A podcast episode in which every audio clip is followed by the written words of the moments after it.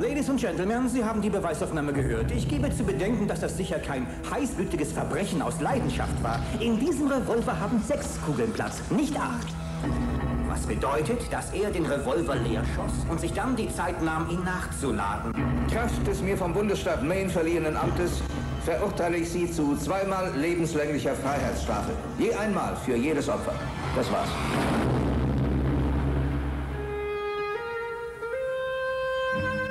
Du kriegst lebenslänglich. Und das Leben nehmen sie dir auch. Ich glaube an zwei Dinge. An Disziplin und an die Bibel. Wir werden euch beides lehren. Andy kam 1947 ins Gefängnis von Shawshank. Na, wie geht's dir? Ich hab's nicht getan, falls du das meinst. Tja, dann passt du fabelhaft hier rein. Herzlich willkommen beim Fernsehsessel Podcast. Heute haben wir wieder einmal ein paar Gäste am Start. Ich bin der Marco und der Nenad ist auch mit dabei, aber welche Gäste haben wir hier? Ähm, ihr habt es vielleicht schon in der Beschreibung gelesen. Es sind die Jungs vom Podcast Action per Minute. Hallo. Hallo, Hi. grüßt Hallo. euch.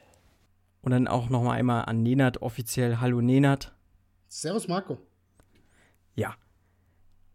Genau, wir, beziehungsweise ich war ja schon einmal bei euch zu Gast und habe mir gedacht, dann hole ich euch doch auch nochmal bei mir mit rein oder bei uns mit rein in den Podcast.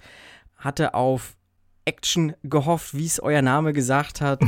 ähm, habe ich nicht ganz gekriegt. Ähm, Aber so halb. aber erzählt doch mal, was ihr überhaupt bei euch im Podcast macht. Wer ihr so seid. Ja, erstmal äh, vielen Dank natürlich für die Einladung. Freut uns, äh, hier sein zu dürfen bei euch. Ähm, ja, wir sind Action per Minute, APM oder einfach auch André, Pascal, Marcel. Vielleicht kurz mal zum Namen Action per Minute. Ähm, das heißt nicht un unbedingt, dass es sich um Actionfilme dabei handelt. Als wir uns überlegt haben, wie wir denn heißen wollen, äh, war erstmal die Grundidee, okay, lasst uns unsere Vornamen irgendwie mit reinnehmen. Deswegen eben André, Pascal, Marcel, APM. Und irgendeinen Begriff suchen, der uns ein bisschen auch äh, in Verbindung bringt mit etwas. Und Action per Minute ist, wird hauptsächlich aus der Gamer-Welt verwendet. So ein Begriff aus so Echtzeitstrategiespiel. Und zwar wird mit diesem APM-Wert gemessen, wie viele Aktionen ein Spieler pro Minute praktisch abliefern kann. Also in dem so, Fall okay. praktisch sinnvolle Aktionen. Und so kann man dann ein bisschen bestimmen, wie gut denn dieser Spieler ist. Ähm, das vielleicht mal so kurz zum Name und so ein bisschen aus der Gamer-Welt kommen wir auch her, daher kennen wir uns auch.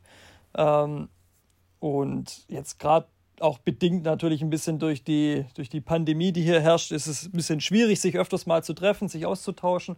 Und deswegen haben wir uns einfach mal überlegt, komm, lass doch über Spiele, aber auch hauptsächlich über Filme doch mal ein bisschen labern und nebenher das einfach mal aufzunehmen. Also wir sind jetzt hier keine Kino-Experten oder irgendwelche Analysten, sondern wir sind einfach ja, ein paar gewöhnliche Typen, die sich gerne Filme anschauen und darüber labern. Und ähm, das macht es eigentlich, sag ich mal, aus meiner Sicht auch so, relativ interessant, weil wir eben nicht so mega ins Detail schauen, sondern eher darüber sprechen, wie, wie diese Filme halt auf uns wirken, mit so einer neutralen Meinung. Und, und darum geht es auch hauptsächlich in unseren Folgen, was wir jetzt gerade noch machen, so, so ein bisschen so ein Special-Event. Wir sind gerade so in die Zombie-Apokalypse ein bisschen abgedriftet, äh, haben da erst über Walking Dead gesprochen, aber bauen uns da jetzt quasi so eine, ja, so eine eigene Zombie-Apokalypse-Welt in der Gegenwart auf und äh, versuchen dann in unserer nächsten Folge, die kommen wird, in dieser Welt zu leben. Und so ein Szenario versuchen wir da praktisch gerade irgendwie ja, rüberzubringen. Wir sind da sehr gespannt, ob das so funktioniert, wie wir uns das vorstellen. Ähm, aber da versuchen wir einfach ein bisschen uns selbst zu erweitern. Nicht nur es bei Filme und Spiele zu belassen, sondern auch vielleicht mal ja, so ein paar Experimente nebenher zu machen.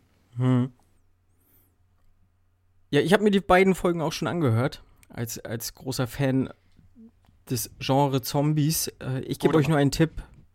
Geht nach Island. ähm, das würde ich tun, Ich hab's gesagt, ich hab's gesagt. aber wir sind noch nicht. Äh, wir haben jetzt hier keinen Zombie-Film, leider.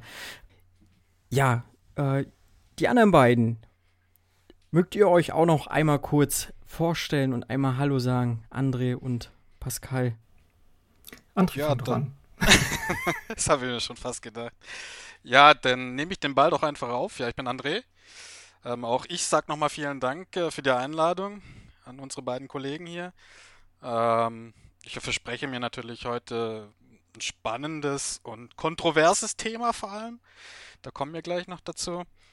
Ähm, ja, Fun Fact, äh, was natürlich super passt, ähm, der Regisseur von dem Film, den wir gleich besprechen werden, der hat nämlich auch bei The Walking Dead mitgewirkt. Also Hm. es passt natürlich wunderbar jetzt ne, vom Kontext her und in der Überleitung. Und ähm, ja, mehr bleibt mir eigentlich auch nicht zu sagen. Ähm, die beiden kenne ich, wie gesagt, vom, vom Gaming her. Und äh, Marcel war auch ein Geschäftskollege von mir jahrelang. Und äh, da hat sich einfach eine dicke Freundschaft entwickelt. Und ähm, ja, leider gingen beruflich äh, getrennte Wege einher und äh, wir wollen einfach ein bisschen Kontakt bleiben. Und da ist dieser Podcast einfach, ähm, ja, die beste Wahl, gerade in der Pandemie, Mhm. jetzt auch mit der Ausgangssperre, er hat es ja schon erwähnt. Müssen wir einfach noch ein bisschen durch, ähm, wahrscheinlich bis, bis Ende des Jahres, aber da will ich jetzt gar, gar nicht weiter drauf eingehen. Ähm, ja, Pascal, du bist dran. Ja, vielen Dank, André. Ähm, ja, ich bin, ich bin der Pascal und ich muss sagen, es, es fühlt sich gerade so ein bisschen an wie in so einer Selbsthilfegruppe, sich auch vorzustellen, aber ich, ich finde es auf jeden Fall super. Ähm, nee, was habe was hab ich mit der ganzen Sache zu tun? Im Endeffekt ähm, hatten wir schon mal vor Jahren ähm, einen Podcast, wie eigentlich keiner mehr wahrscheinlich weiß, weil er relativ, weil er relativ unbekannt war. Ähm, für uns hat es damals gereicht, das war glaube ich 2008. Das war so die erste Idee, die wir von einem Podcast hatten. Und ähm, ja, dann sind wir irgendwann wieder drauf gekommen, äh, jetzt ein bisschen was Neues zu machen. Und so haben wir uns wieder zusammengefunden. Marcel und ich kennen uns ja schon seit über 20 Jahren und ähm, der andere und ich kennen uns auch, glaube ich, mittlerweile schon seit, seit sechs Jahren. Und ja, wie Marci schon vorher gesagt hat, wir machen, ähm, ja, hauptsächlich äh, haben wir zusammen Spiele gezockt und ähm, sind eben alle äh, sehr große Filmfans und deswegen äh, freue ich mich auch ganz besonders, dass wir einen ja so bekannten Film heute, heute besprechen werden. Ja, nicht nur bekannt, ich glaube, äh, Ja, der sogar der bestbewertetste Film aller Zeiten gerade immer noch auf IMDb. Ähm, genau, wir sprechen nämlich über die Verurteilten. Nun habe ich so im, für mich äh, Action per Minute nicht sofort irgendwie das Ding gehabt, äh, Computerspiel. Jetzt, wo ihr gesagt habt, okay, ja klar, das sind hier die, die Klicks sozusagen, die man dann äh, in, in einem Strategiespiel. Ich habe nie großartig Strategiespiele gespielt. Ich bin ein relativ einfacher Zocker, glaube ich. Ähm, der, der mal ein bisschen Rollenspiel, ein bisschen Sportspiele zockt, so. Hm, hab eher so tatsächlich äh, gedacht an einen Actionfilm oder so ein bisschen actionlastiger irgendwas. Hatte euch, glaube ich, auch so angeschrieben, ne? Wäre schon cool, wenn wir irgendwie was Action-Richtung vielleicht machen oder hinbekommen, so. Äh, warum aber dann jetzt auf einmal die Verurteilten? Wie kam es dazu? Naja, ähm, ich mache es da eigentlich ganz deutlich und kurz, kann man sagen. Ähm, ich wollte ein Thema auswählen, was ziemlich kontrovers behandelt werden kann. Ähm, Mhm. ein bestbewertester Film auf IMDb oder der Internet äh, Movie Database, wie sie auch heißt, ähm, ist immer natürlich eine Einladung zum Diskutieren. Ja, ist es denn wirklich der beste Film aller Zeiten? Und es wurde relativ wenig äh, gesprochen über den Film tatsächlich, auch im Freundeskreis. Und das fand ich halt auch immer ein bisschen schade tatsächlich. Und ähm, das war eigentlich so meine Idee dahinter. Hat relativ wenig, wie du schon gesagt hast, mit Action zu tun oder auch ähm, mit unserem Namen. Aber ja, ich würde auch nicht so arg auf unseren Namen sich zu äh, versteifen tatsächlich. Ähm, die Idee einfach war, ein Thema zu finden, was man kontrovers behandeln kann, worüber man diskutieren kann. Und Mhm. äh, da fand ich einfach den besten Film aller Zeiten, fand ich einfach am passendsten tatsächlich. Aber merkt ihr auch die, die Enttäuschung bei Marco so ein bisschen über unsere Auswahl? ne? Alles gut. Da kommen noch, äh, ich, noch einige Gäste demnächst mal wieder öfter. Wir hatten jetzt so ein bisschen, pa bisschen Pause, so auch mit äh, Gastvorstellungen. Ich denke mal, da wird so der ein oder andere Actionfilm auch noch kommen, wo ich mich austoben kann oder ausleben kann. Alles gut. ähm, auf jeden Fall fand äh, Nenad den Film so großartig oder die Filmbesprechung hier, dass er unbedingt dran teilnehmen wollte. Warum Nenad? Aus einem relativ simplen Grund. Ähm, soll ich direkt mit, mit meiner Historie hier anfangen, was den äh, Shawshank Redemption? Gerne. Ich habe diesen Film im zarten Alter von vielleicht 13 oder 14 Jahren irgendwann, äh, äh, beziehungsweise irgendwo in den ähm, Privatsendern gesehen, wahrscheinlich Sat 1 oder Kabel 1, dort liefen die eine Zeit lang, äh, äh, lief dieser Film rauf und runter. Und ich war vollends eingenommen und begeistert und habe den Film tatsächlich als, als meinen Lieblingsfilm damals tituliert. Sehr, sehr lange Jahre lang sogar noch danach. Mm, und in der Zeit, als ich dann so das, das Internet für mich entdeckt habe und IMDb für mich entdeckt habe, war ich dann tatsächlich auch einer dieser IMDb-Jünger, die gesagt haben, das ist der beste Film aller Zeiten. es gibt nichts, das dagegen anstinken kann. Und ich denke, im Verlaufe der, des Gesprächs und der Diskussion, die wir jetzt hier haben werden, kann ich dann relativ gut darauf eingehen, warum das hier der Fall ist und warum dieser Film so perfekt funktioniert und so, äh, ähm, so gut auf so viele Menschen wirkt. Mhm. Ja, da bin ich schon gespannt. Interessanter Aspekt auf jeden Fall. Da könnte es ein paar heiße Diskussionen geben, tatsächlich. Wobei ich eigentlich auch sagen muss, ich glaube, da kann ich auch für alle sprechen. Keiner ist wirklich der Meinung, dass der Film schlecht ist. Ähm, wir finden wahrscheinlich alle den Film sehr gut. Ob es dann da wirklich zum besten Film aller Zeiten reicht, darüber müssen wir jetzt diskutieren. Nee, also nicht, dass das falsch rüberkommt. Wie gesagt, ich war 14 damals, als ich gesagt habe, es ist der beste Film aller Zeiten. Alles gut. Mittlerweile bin ich, bin ich doppelt so alt. Also meine, meine Sichtweise auf Filme und meine Präferenzen haben sich in der, der Hinsicht auf jeden Fall geändert. Ach du, tröste dich, ja. Einer meiner Lieblingsfilme damals war Krieg der Eispiraten. Ich weiß nicht, ob den einer von euch kennt. ja. Das sind absoluter heutzutage Trash-Film, aber ich habe den so gefeiert damals zu meiner Zeit. Äh, ich habe mir tatsächlich letztens auf ähm, Prime gekauft, weil es ihn nirgends mehr zum Streamen gibt und habe mir nochmal angeschaut. Ähm, ja, ist schon ein bisschen abstrakt, aber ganz ehrlich, ich finde ihn immer noch geil. also ich verstehe dich vollkommen. Alles gut. Okay, ähm, wollen wir von den Eispiraten mal in den Knast wandern? Worum geht's denn in Die Verurteilten oder halt The Shawshank Redemption? Wer mag einmal den Inhalt vortragen? Ja, André, das mit den, mit, mit den Eispiraten, das macht mich jetzt, das hat mich total verwirrt. Aber ich versuche es trotzdem mal so, so kurz wie möglich zusammenzufassen. Ähm, ja, es, äh, die Geschichte geht eigentlich um, äh, um den Banker Andy, der 1947, also so, so kurz nach, dem, nach Ende des Zweiten Weltkrieges, ähm, wegen dem angeblichen Mord seiner Frau und ähm, deren Liebhaber in das gefürchtete Gefängnis in Shawshank eingeliefert wird. Und ähm, ja, dort tut es sich am Anfang so ein bisschen schwer, ähm, die Leute dort kennenzulernen und sich dort einzugewöhnen. Aber er schafft es tatsächlich zum einen durch seine äh, Banktalente, sich da Freunde zu machen bei den Wärtern und bei dem Gefängnisdirektor auch selber. Und äh, verschafft sich so auch eben Respekt bei seinen Mithäftlingen. Und ähm, ja, es geht im Film eigentlich hauptsächlich auch so um das Thema, das Thema Hoffnung so ein bisschen. Er merkt nämlich mit der Zeit, dass der ähm, Gefängnisdirektor ja nicht so, so ganz ähm, legal alle Sachen dort abhandelt und eigentlich ziemlich korrupt ist. Und er versucht dann schlussendlich oder fast den Schluss dem brutalen ähm, Regime von diesem Gefängnisdirektor dann irgendwann zu entkommen. Ja, Genau, also eigentlich äh, schon alles gesagt, was so die Handlung umreißt. Und ich würde gleich damit anfangen, ich sag mal, der Film fängt ja, glaube ich, direkt mit dem Gerichtsprozess an, wenn ich das jetzt gerade so richtig in Erinnerung habe. Ninat hat den ja gerade nochmal gesehen, ich glaube ja, ne? Ähm, wo Tim Robbins sozusagen vor Gericht steht und verurteilt wird und dann ähm, wechselt es dann ja auch relativ schnell zu Morgan Freeman, der den Red spielt und sag ich mal, die Geschichte auch viel generell so im Film aus seiner Sicht, aus seiner Perspektive erzählt, so äh, viel so aus dem Off kommt. Ähm, halt dieser klassische Geschichtenerzähler ist. Und wir wechseln dann trotzdem immer wieder rein in, in das Gefängnis und in die Dialoge. Mhm. Wie fandet.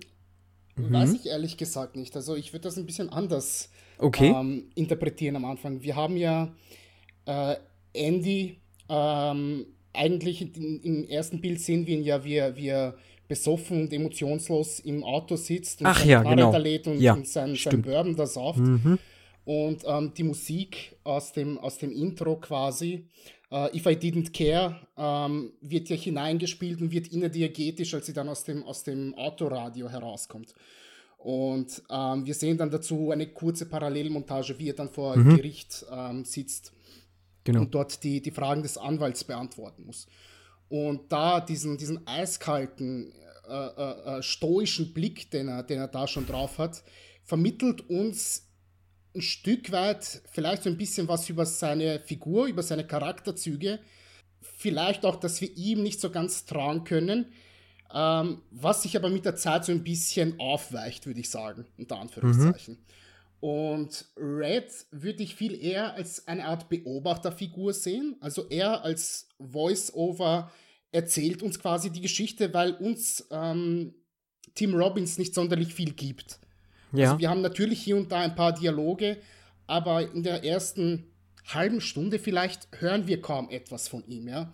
Ähm, die ganze Schikane, die über ihn here hereinbricht im, im ähm, Gefängnis. Er beschwert sich ja nie. Er lässt alles über sich ergehen. Er kommuniziert quasi nicht. Wir sehen keinerlei Mimiken von ihm. Wir können nie so richtig ablesen, äh, was für eine Art Mensch er ist, wo wir bei ihm stehen. Und er ist dann quasi das Sprachrohr, nenne ich es einmal unter Anführungszeichen, ja. Das uns als, als Publikum vermitteln soll, zum einen, wo steht er, zum anderen, ähm, wo befinden wir uns im Kontext dieses Filmes, im, im Kontext der Handlung. Und erst zum Ende hin, ganz, ganz, ganz zum Schluss, vielleicht so im letzten Akt, äh, haben wir doch das Voice-Over von Morgan Freeman, lernen wir dann erst seine Figur kennen und seine Gedanken kennen. Bis dahin mhm. dreht sich eigentlich alles nur um das Gefängnis und um Andy, was, was das mhm. Voice-Over betrifft. Finde ich auch ein sehr guter Punkt, den du sagst, diese, gerade in der Gerichtsverhandlung, diese Emotionslosigkeit von Andy, ähm, weil wir wissen ja noch nichts über ihn. Wir wissen, er steht vor Gericht und es wird relativ schnell klar, gut, es geht um den Mord an, an seiner Frau und äh, an dem Mann, der, mit dem sie eben gerade zugange war. Und wir haben natürlich keine Ahnung, ist er schuldig, ist er nicht schuldig. Wir wissen nur, er steht mehr oder weniger regungslos vor Gericht, wird scharf attackiert vom, vom Staatsanwalt und er sagt mehr oder weniger, ja gut, ich bin halt unschuldig. Aber das völlig ohne Emotionen und deswegen ist es sehr, sehr schwierig, ihn zu Beginn eigentlich einzuschätzen, weil dir der Film eigentlich sagt, okay, der ist schuldig. Also so, so stellt er sich dar, weil niemand würde ja so leer behaupten, dass es nicht war. Und deswegen geht man eigentlich erstmal rein in den Film und denkt, ja, okay, wir haben hier einfach so einen Mörder als unsere Hauptperson. Aber lässt es da nicht Spielraum offen, gerade im Kontext, dass er gerade am Anfang gezeigt wird, dass er völlig besoffen im Auto sitzt und vor sich hinschwelgt?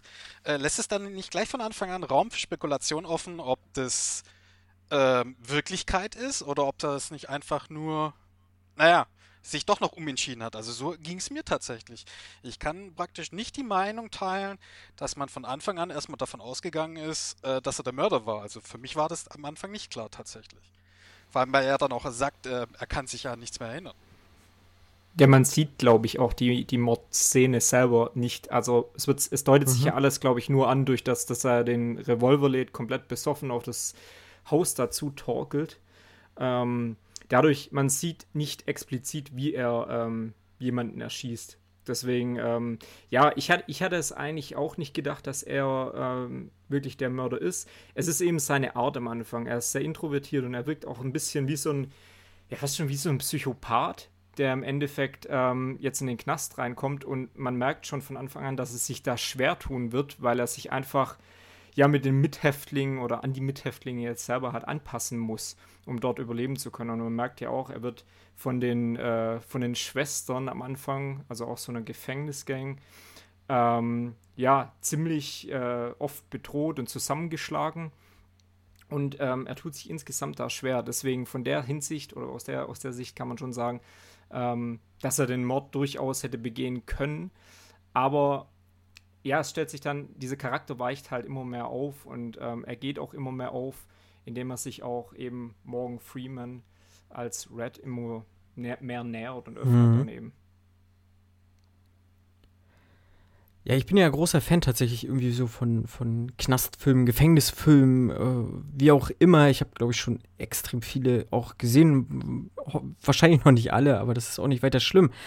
Ähm, nichtsdestotrotz muss ich sagen, so die erste halbe Stunde, gerade wenn er, beziehungsweise wenn, wenn immer wieder erzählt wird, dass er Opfer der Schwestern wird und äh, vergewaltigt wird und das über ich glaube, ein Zeitraum von knapp zwei Jahren wird einmal gesagt, hm, finde ich das schon sehr unbehaglich, was so dieser Film irgendwie schafft, in mir zu erzeugen, was wenige Filme machen und die sind teilweise sogar explizit da. Also hier wird ja nicht mal wirklich das gezeigt, diese Vergewaltigung oder ähnliches wird halt eben nicht gezeigt, sie wird immer nur angedeutet und äh, Tim Robinson, äh, Tim Robbins spielt das ja dann halt diesen Schluck Wasser, wie, wie ja immer wieder auch gesagt wird. So, er ist ein Schluck Wasser und äh, ich finde, wie schon gesagt, das äh, erzeugt so ein Unbehagen. Ich weiß nicht, wie es bei euch war. Ich fand gerade die erste halbe Stunde fand ich schon ziemlich einen starken Aufbau, so dieses ganzen Szenarios, dieses ganzen Films. Auf jeden Fall, vor allem auch von der Zeit her, finde ich. Ähm, also dieser Film, der geht ja über 20 Jahre aber der erste Tag ist eigentlich äh, relativ lang und wird ausführlich erzählt. Also von seiner Ankunft vom Gefängnis wird eigentlich gleich ein weiterer dunkler Ton gesetzt mit der Ansprache vom Direktor und es gibt ja dann, während seiner Ansprache stellt er auch ein Mithäftling eine Frage, wann bekommen wir was zu essen und schwuppdiwupp kriegt er eine verpasst. Ähm, das heißt, äh, dir wird eigentlich relativ schnell klar, in was für eine Art von Gefängnis äh, wir uns jetzt befinden und dass es jetzt hier nicht mhm. alles ja, wirklich fair ablaufen wird. Und glaube, das folgt auch ungefähr zeitgleich, ist ja praktisch so der, der Running Gag im ganzen Film, ist ja, wenn Morgan Freeman vor den Ausschuss tritt und versucht, auf Bewährung rauszukommen. Ich glaube, das beginnt da ja auch schon ähm, dass er den ersten abgelehnt Stempel bekommt. Mhm. Es ist so immer so, ich finde so am Anfang so ein bisschen hin und her. Also man sieht das Gerichtsverfahren, das ist sehr, sehr trocken eigentlich und düster. Dann kommt diese Szene mit Morgan Freeman, Bewährung wird abgelehnt, dann kommt diese Ansprache vom Direktor. Und kurz davor laufen sie an den Knast und da wetten ja noch die, also Morgan Freeman und seine Kumpels, die wetten ja noch und was glaubt ihr so? Und man weiß eigentlich noch nicht so recht, ist es jetzt so ein bisschen ja, jetzt nicht lustig, aber so, ja, ein bisschen Gag mit drin und dann kommt aber die Ansprache und der erste wird verprügelt und ich glaube, dann wird es dir klar, in, in was für eine Art Film wir uns auch jetzt wirklich befinden werden. Ja, das ist richtig. Ähm, ich würde jetzt aber generell sagen, vor allem was, was ähm, US-amerikanische Gefängnisfilme betrifft, mhm.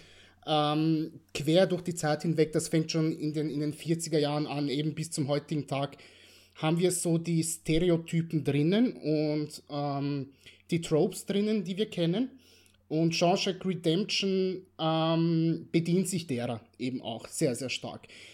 Verfeinert es nur zu einer sehr, sehr guten Mixtur, wie ich sagen würde. Also wir haben äh, in Gefängnisfilmen immer einen, einen sehr, sehr sadistischen äh, Oberaufseher drinnen, der der verlängerte Arm des Gefängnisdirektors ist. Ein Gefängnisdirektor, der, Direktor, der, der Dreck am Stecken hat und meistens gegen die ha äh, äh, Hauptfigur irgendetwas auszusetzen hat. Persönlicher Natur meistens, aus welchem Grund auch immer. Äh, die Leute, die wir sehen, sind zumeist unschuldig oder werden aber nett, nett, nett porträtiert. Ähm, wir haben immer den Typen, der, der dir was besorgen kann. Hier ist das Morgan Freeman.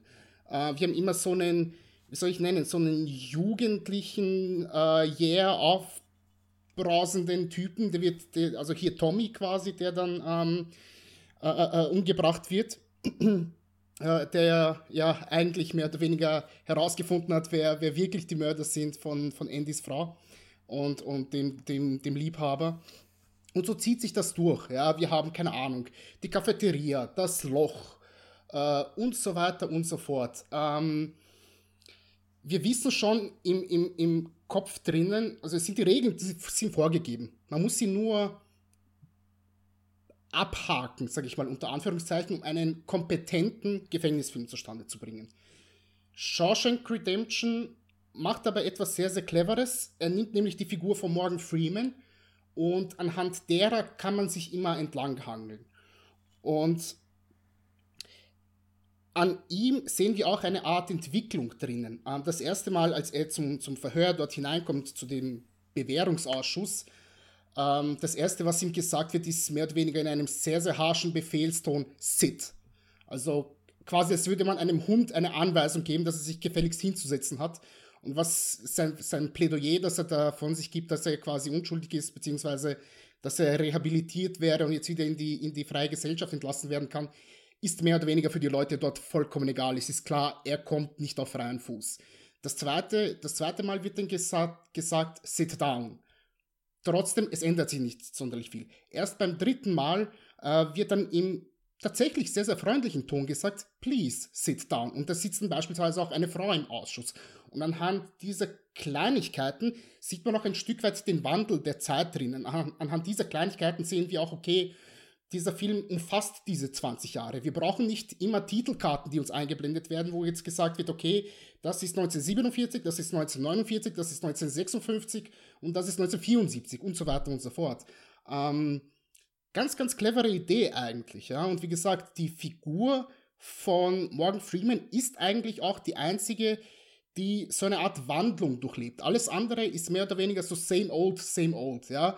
Klar, ähm, Andy weicht ein bisschen auf und öffnet sich seinen, seinen Mithäftlingen gegenüber, aber am Anfang hat er eigentlich keine, keine Charakterzeichen. Ja, wir wissen nicht, wo wir, wo wir bei ihm stehen, haben wir ja schon erwähnt.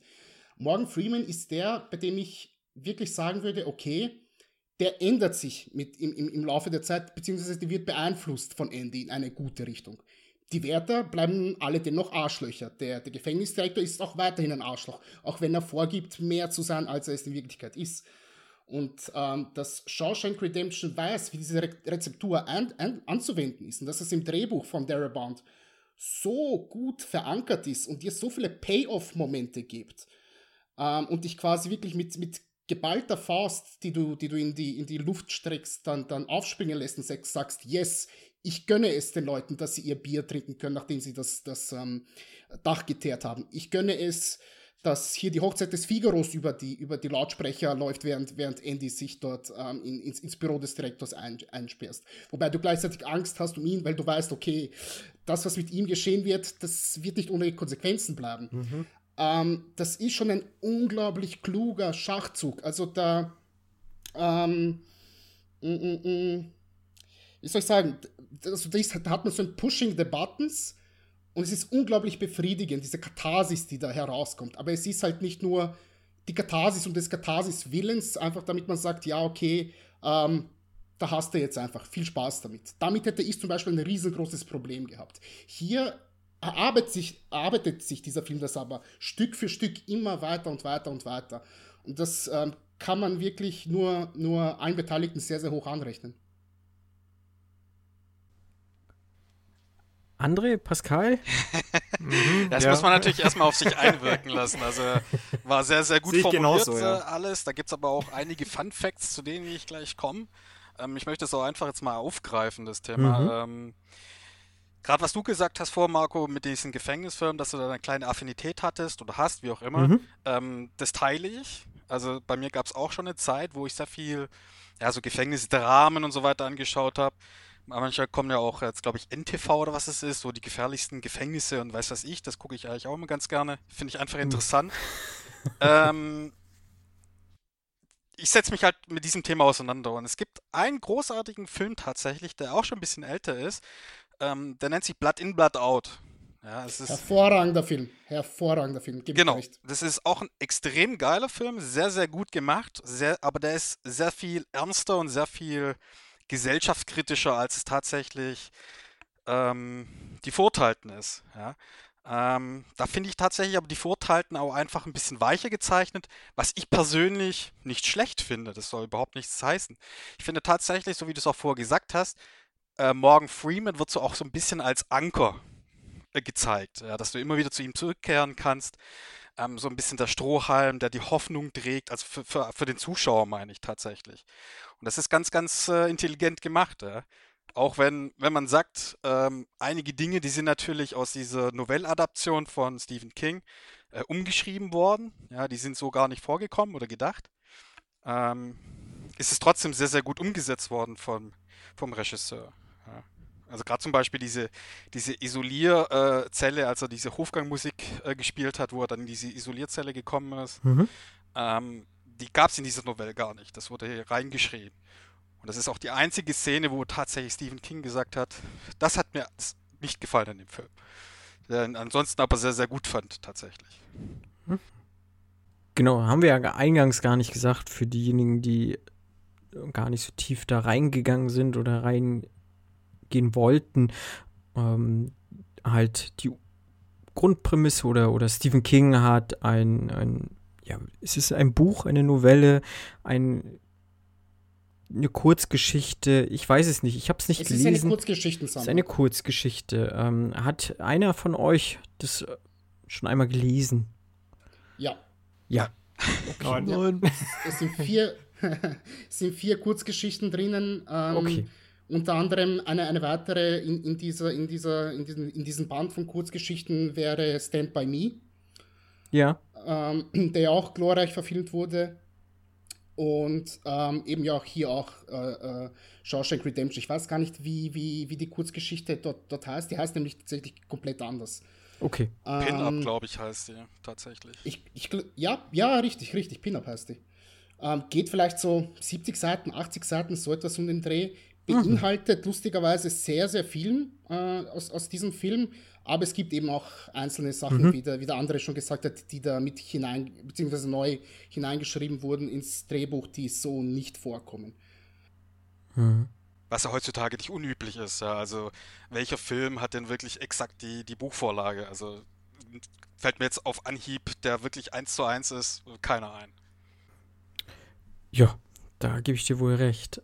Man muss es ja auch irgendwie auf die Leinwand bringen und ähm, gerade dieses, ich sag mal, wenn man halt mal weitergeht, diese, diese Aufbruchstimmung, die der Film tatsächlich hat, also dieses, was eingangs gesagt wurde, was dieser Film ja auch irgendwo ausstrahlt, ist dieser gewisse Funken Hoffnung und das kommt halt so nachher auch nach, weiß nicht, nach der ersten halben Stunde würde ich einfach mal sagen, also nachdem halt das Personal mitbekommen hat, dass Andy ja irgendwie als äh, ehemaliger Banker durchaus nützlich sein kann für irgendwelche Machenschaften, äh, hat er ja so ein bisschen so einen kleinen Status sich erarbeitet unter den Wärtern und auch unter dem Gefängnisdirektor und äh, seine Peinigung, sag ich mal, findet ein, ein jähes Ende.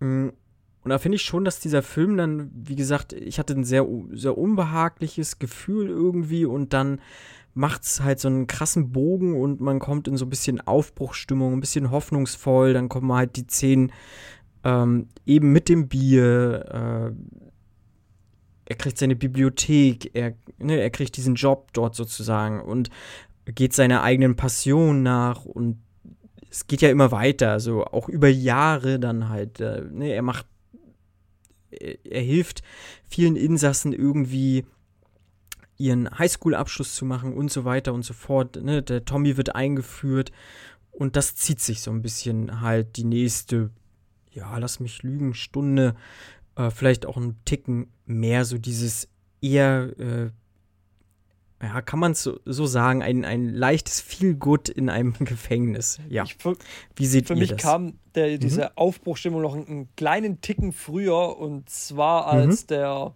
Anführer der Sisters ich sag mal, aus dem Film genommen wird. Ähm, es gibt ja dann eine. Das mhm. geschieht aber danach. Das geschieht Nach danach. dem Bier? Achso, ja. nee, das. Also das stimmt. Das, ja, okay. Ja, das geschieht danach. Dann genau, weil da hat er erst, kriegt er die Immunität der Wärter, weil die wollen ihn ja praktisch behalten als äh, für, sie, für ihre Geldwäsche und so weiter. Deswegen beschützen sie ihn dann vor den Schwestern. Ja, im Prinzip, sie nehmen ja den Anführer raus der Schwestern. Also nachdem ja Andy mal richtig zusammengeschlagen wurde, ähm, nachdem er ja den Schwestern gedroht hatte, da was abzubeißen, wenn sie ihm was geben werden. Ähm, landet er ja, glaube ich, dann für einen Monat auf der Krankenstation und ja, dann kümmert sich äh, der Anführer der Wärter ja mal kurz persönlich um, um den Anführer der Sisters und somit äh, verlässt er dann auch de, das Gefängnis. Und ich glaube, es wird noch gesagt, er konnte nie wieder äh, Essen zu sich nehmen oder musste immer aus einem Schlauch gefüttert werden. Und ja, das war es dann für ihn. Und das war so für mich eigentlich so ein bisschen die Aufbruchstimmung, weil das, ja, ja. Äh, mhm. es wird ja in dem Film gesagt, das ist so Andys Routine in de, in, im Gefängnis, so und zu seiner Routine gehörte tatsächlich auch immer wieder zusammengeschlagen zu werden von denen. Und das endet dann zu diesem Augenblick und er wird eben nicht mehr gejagt, wird nicht mehr zusammengeschlagen, sondern ist in diesem Gefängnis dann mehr oder weniger natürlich ein freier Mann und kann sich frei bewegen, ohne ständig äh, Augen im Rücken haben zu müssen. Ja, da müsste ich mal einhaken. Ist es denn nicht eher ein Tausch zwischen einer physikalischen Bedrohung zu einer psychischen Dro Bedrohung? Weil nichts anderes ist es. Er wird vorher eigentlich körperlich misshandelt und jetzt wird er mehr oder weniger durch den Ersatz psychisch misshandelt. Ist im Endeffekt einfach nur ein Tausch. Nee, das kommt erst später. Das kommt erst später. Also lange, lange Zeit bekommt er ja das, was er haben möchte. Er bekommt Immunität, er bekommt seine Freiheit, kann, kann sein Rita Hayworth-Poster dort aufhängen, ja. das später sehr relevant wird. Er kann seine Schachfiguren schnitzen. Ähm, er kann auch mit Red abhängen, der zeitweise ihm ja aushilft. Er kann seine Bibliothek ausbauen. Also er hat ein Stück weit Freiheit, wenn man das denn so, so nennen möchte, in, in, in, im Gefängnis. Hm. Dass, es, dass es dann ihm so psychisch zusetzt, ist dann erst, als Tommy umgebracht wird. Ja, ich glaube, ich glaube, ihm ist aber auch schon die ganze Zeit bewusst, dass er einfach durch diese, diese ganze Korruption von dem Gefängnisdirektor und das findet er ja immer mehr raus, ähm, dass er gar keine Chance hat, irgendwann da wieder zu entkommen. Und dass ihm dann eben klar wird, er muss hier irgendwie ausbrechen. Das bedeutet, er, er, er kann nicht auf legalem Weg hier sich irgendwo rausschleichen, sondern er muss tatsächlich ausbrechen, um da dem zu entkommen. Weil er muss ja und er weiß ja als einziger, ähm, dass der Direktor Geldwäsche betreibt und ihm so ein bisschen auch sogar dabei geholfen hat. Ähm, was ich aber um jetzt mal so einen, einen kleinen Kritikpunkt vorab zu nennen ähm, und euch mal ein bisschen die Luft rauszulassen. Wir haben ja so die, die Szene mit dem ähm, Dach, ja, als das Dach neu gemacht wird und ja, die, die, äh, die Insassen bekommen dann ihr Bier. Und ich habe da genau den Kritikpunkt, äh, den ihr vorher auch schon mal so ein bisschen angedeutet habt. Ähm, es ist eben so ein typischer Gefängnisfilm. Und wir haben auch so die, die Charaktere von so einem typischen Gefängnisfilm. Und der Charakter von Andy wird jetzt sehr gut beschrieben. Wir bekommen auch von, von Red später den Charakter äh, sehr gut beigebracht. Und auch der ähm, Charakter von Brooks, finde ich, wird ähm, gut beschrieben. Ähm, aber gerade dieser, dieser Gefängnisdirektor, der ist für mich eben die ganze Zeit über einfach nur korrupt. Er spielt den korrupten Gefängnisdirektor. Man erfährt nicht wirklich so, ja, irgendwas von seinem Hintergrund, warum er so handelt. Und wir haben dann auch noch den Wärter, der einfach immer mal wieder abwechselnd Leute zusammenschlägt und auf die Krankenstation bringt ähm, und sie zum Teil eben auch tötet. Ähm, das passiert ja schon mal ähm, ganz am Anfang. Und dafür eben auch nicht so wirklich richtig zur Rechenschaft gezogen wird. Aber ich finde, man merkt, bei, gerade bei diesen zwei Charakteren, einfach, dass es wirklich nur oberflächlich angerissen wird. Also es wird nicht mehr viel über diese Charaktere gesagt. Sie sind halt wirklich so ein, so ein Stereotyp. Und sie verkörpern halt wirklich das, was sie am Anfang verkörpern, verkörpern sie auch zum Schluss. Und ich hatte kurz die Hoffnung, als sie auf diesem Dach oben sind, dass sich das so ein bisschen wendet, dass sich dieser Gefängniswärter dann vielleicht auch mal so ein bisschen von der anderen Seite zeigt. Aber das schwenkt ganz schnell wieder um. Er hilft zwar Andy dann kurz und ähm, ja, er, er ist dann so ein bisschen auf seiner Seite zunächst, aber er ist trotzdem immer noch der böse Gefängniswärter. Und da hätte ich mir so ein bisschen mehr, mehr Tiefe versprochen bei den Charakteren, weil das einfach so im krassen Kontrast zu den anderen steht. Mhm.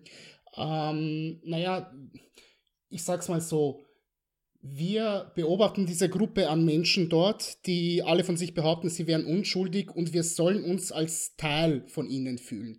Wir, wir sollen mit ihnen mitfiebern, äh, wir sollen mit ihnen Hoffnung hegen, wir sollen die ganzen Wärter dort verurteilen ähm, und so weiter und so fort.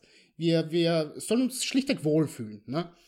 Und die, der, der, vor allem der Oberaufseher, natürlich, der, seine, sein Handeln ist rein plotgetrieben. Er hat keinerlei Charakter in mhm. seiner Figur drinnen. Was auch immer er macht, ist einfach nur da, damit das, der, der nächste Event getriggert wird. Ähm, ich persönlich hätte nicht mehr Figurentiefe gebraucht. Also so eine solche Figur braucht nicht mehr Figurentiefe. Sie ist da für ihre Handlungen und für nichts anderes in diesem Setting. Für den Direktor gilt gewissermaßen dasselbe. Das Einzige, was wir über ihn noch erfahren, ist, dass er, dass er ja sehr bibeltreu und sehr, sehr mhm. avisiert ist Gott gegenüber. Ähm, man könnte, ja, ich meine, dass das, ähm, wie soll ich das denn nennen? Das Cover habt ihr ja alle präsent, wo, wo Andy mit ausgestreckten Armen im, im Regen ja. steht. Das kann man ja auch so ja. als so eine Art messianische Erlösung deuten, irgendwo in, in diese Richtung ähm, dass das vielleicht so eine Art mh, mm, Grundton sein sollte, der so ein bisschen mitspielt, dass vielleicht auf der einen Seite der, der, der, der Gefängnisdirektor ist und auf der anderen Seite ja Andy, der seinen Mithäftlingen tatsächlich so etwas wie Freiheit gibt, indem er sich aufopfert. Ähm, aber auch da, er ist einfach ein Arschloch, ein geldgieriges Arschloch. Viel mehr muss man über ihn nicht wissen. Die meisten Gefängnisdirektoren in, in Gefängnisfilmen sind einfach Arschlöcher. Ähm, die einzige Ausnahme, die mir jetzt einfallen würde, was jetzt zumindest US-amerikanische ähm, Gefängnisfilme betreffen, betreffen würde, wäre Birdman of Alcatraz. Hm, mhm. Aber ansonsten sind das alles Arschlöcher. Und das sollen sie auch sein, weil wir, wir nehmen ja deren Perspektive nie an. Warum sollten wir also mit denen mitfiebern? Warum sollten wir deren Handlung ähm, näher beobachtet sehen? Ne? Warum sollten wir sehen, wie die irgendwelche Pläne schmieden oder sich näher austauschen oder etwas in diese Richtung? Wir sollen ja ähm, verfolgen, diese Gruppe und, und mit ihnen zusammen sein. wir wollen ja auch mit ihnen zusammen sein. Wir wollen Spaß mit ihnen haben. Von dem her, ganz ehrlich, mir ist es für mich ist das kein Kritikpunkt. Also, beziehungsweise kein, keiner, der mich sonderlich interessiert. Ich lasse es hinten überfallen und sage, es ist so, so wurde es ins Drehbuch hineingeschrieben. Es stört mich nicht sonderlich. Ich denke, das war mhm. auch beabsichtigt, weil wenn man sich die Novelle von Stephen King wieder zu Rate zieht, da war es ja so, es waren ja mehrere Gefängnisdirektoren über die Jahre hinaus. Das wurde ja nicht nur auf einen polarisiert, sondern die kamen ja immer wieder.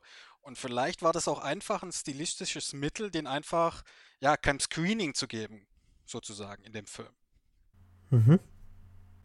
Ähm, auf jeden Fall hat Andy ja halt, wir haben es ja schon mal jetzt ein bisschen ausführlicher auch besprochen gehabt, äh, in der Nacht, sag ich mal, als er jetzt für einen Monat äh, auf die Krankenstation geschlagen wurde, halb tot geschlagen wurde und äh, daraufhin ja die, dieser Anführer der Schwestern auch ähm, dem, das gleiche widerfahren ist. Äh, Gerade in dieser Nacht, in dieser Kino-Vorstellung äh, sozusagen, hat er ja Red den Auftrag gegeben, äh, ihm ein Poster zu bestellen. Mhm und dort hat er ja sozusagen für sich diesen Plan geschmiedet mit eben diesem kleinen Steinheimer, den er sich vorher schon mal, sag ich mal, bei Red bestellt hat, äh, irgendwie auszubrechen. Hm. Habt ihr zu dem Zeitpunkt, sag ich mal, als ihr jetzt den Film vielleicht zum ersten Mal gesehen habt oder so, ähm, vielleicht könnt ihr euch da noch daran erinnern, habt ihr daran gedacht, dass es tatsächlich irgendwie ein Ausbruchsszenario sein wird oder habt ihr eher damit gerechnet, dass es ein einfach ein, ein Gefängnisdrama in dem Sinne ist, dass es jetzt ohne Ausbruch vonstatten geht. Also von meiner Seite aus war mir das von vornherein klar, dass es zum Ausbruch okay. kommen wird. Klar kommt natürlich auch daher, weil ich schon ein bisschen Affinität zu diesem, zu diesem Gefängnisfilm habe, deswegen äh, weiß ich ja immer, äh, ist der Plot ja immer ein bisschen ähnlich, muss man auch einfach mhm. ehrlich sein. Was ich aber ganz spannend fand, oder spannend zu diskutieren ist, wann hatte er denn wirklich die Idee auszubrechen? Weil mir gefällt tatsächlich der Gedanke, dass er die Idee zum Ausbruch schon von Anfang an hatte, wo er im Gefängnis praktisch am ersten Tag so vor sich hin schlawenzelt, ja, äh, sehr apathisch wirkt. Ob er da sich schon Gedanken gemacht hat zum Ausbruch, weil das dann alles im Kontext, all sein Handeln, was er tut, alles irgendwie am Ende dann tatsächlich einen Sinn ergibt irgendwo. Was man ja dann am Ende noch sieht, äh, so wird es zumindest uns dargestellt, ist da, wo er mit seinem kleinen Hämmerchen da in seiner Kabine sitzt und seinen Name in die Wand kratzt. Und dabei fällt ja ein, ein größeres Stück heraus. Und so wird uns praktisch vermittelt, okay, das, das ist der Moment, wo er seinen mhm. Plan ja so ein bisschen ausarbeitet. Okay, wenn er da dran kratzt mit seinem Hämmerchen, könnte es eventuell was werden. Ähm, aber ist natürlich eine interessante Frage, André. Ich meine, er ordert ja, also es beginnt ja damit, dass er diesen Hammer erstmal bestellt. Könnte man natürlich jetzt mhm. auch schon mit der Idee spielen, hm, vielleicht kam er schon früher auf den Gedanken, aber ich sag mal, uns als Zuschauer wird es eigentlich so vermittelt, dass es zufällig zustande kam, als er eben seinen Namen in die Wand ritzte. Aber auch aus dem Kontext heraus, dass er Red also relativ früh kennenlernt und auch relativ schon früh rausfindet, dass er so der Hehler des Gefängnisses ist. Ob das nicht vielleicht auch schon so praktisch im Hintergedanken ist, aha, das ist der Hehler, der kann mir Dinge beschaffen, äh, deswegen stelle ich mich mal mit dem gut. Ist vielleicht auch eine interessante Geschichte tatsächlich. Mhm. Ja, ist, diese, diese Frage finde find ich sehr spannend tatsächlich. Wann hatte er tatsächlich die Idee auszubrechen? Äh, und wie? Das ist wirklich eine spannende Frage, weil ich sag mal, ich bleib dabei, also so wie es uns vermittelt wird, er läuft da so ein bisschen durch, durch den Park und hat einfach Bock, sich so ein Schachbrett zu machen oder zumindest Schachfiguren. Und durch diesen Trigger, hey, ich will jetzt aus Steine äh, Schachfiguren machen, geht er zu Red.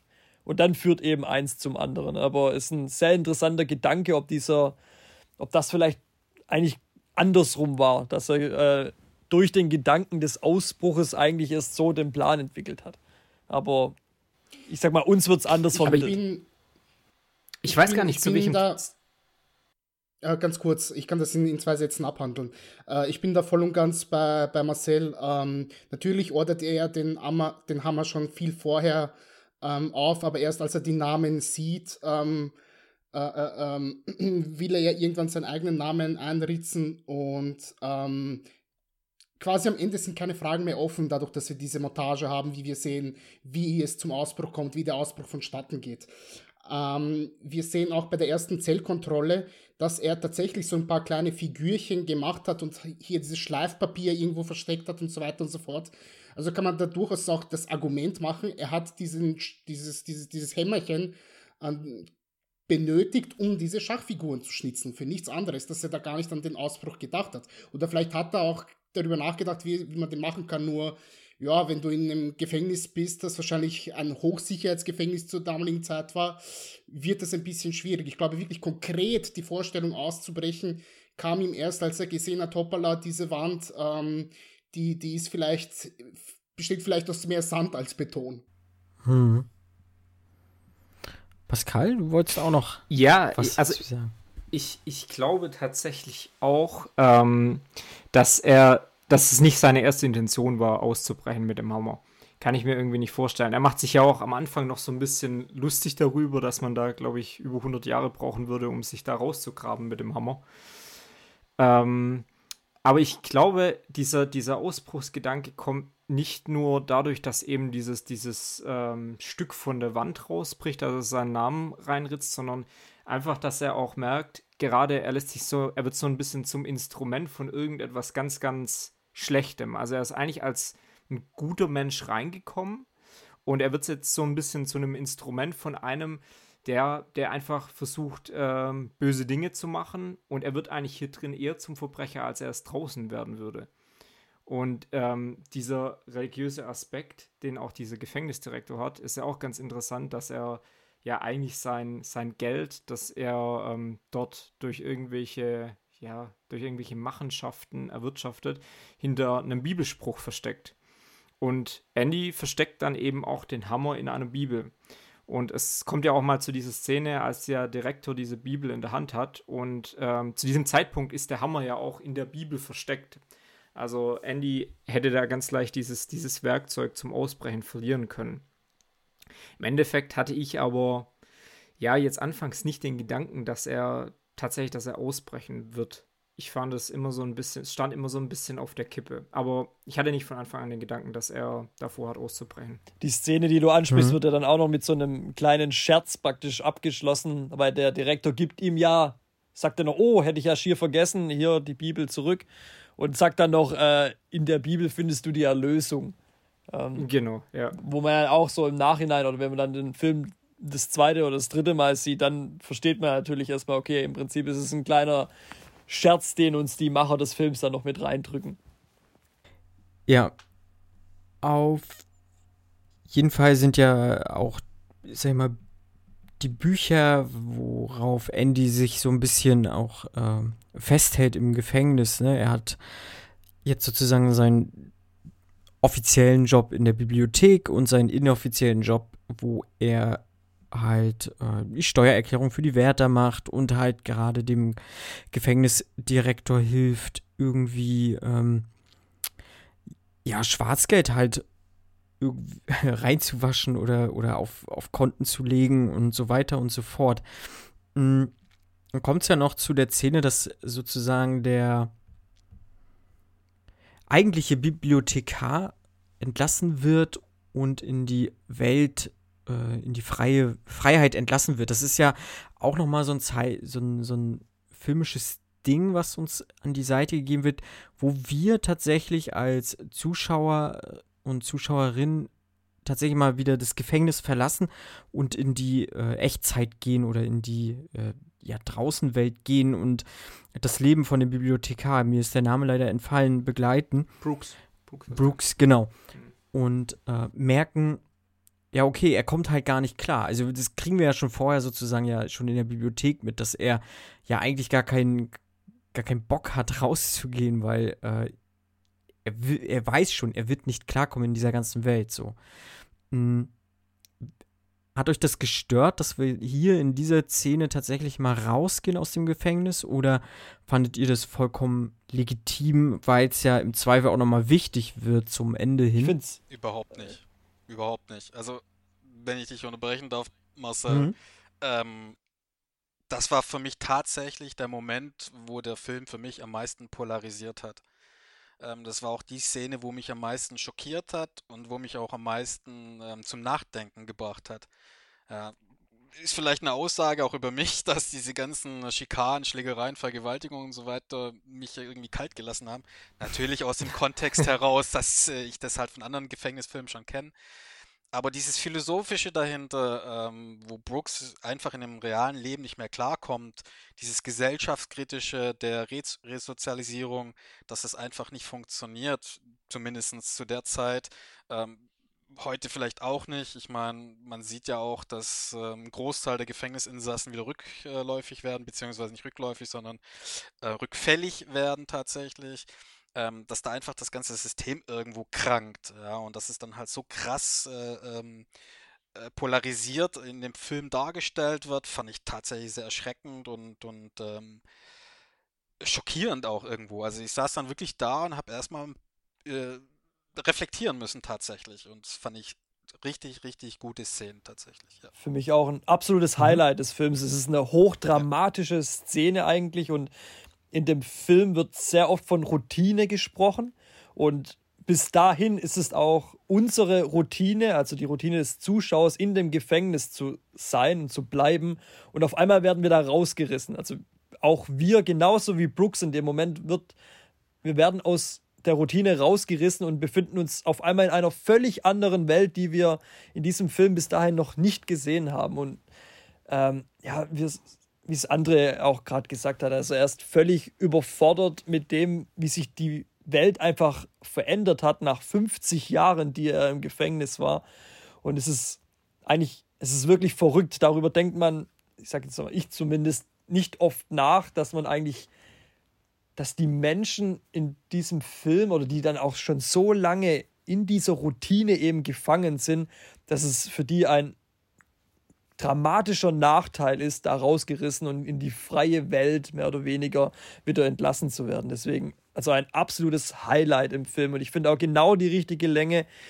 Ähm, es geht auch dann nicht zu lang mit ihm, sondern es wird einem sehr schnell klar gemacht, wie aussichtslos seine Situation ist und äh, wie er sie dann eben mhm. auch beendet. Also äh, ja, wirklich Wahnsinnsszene.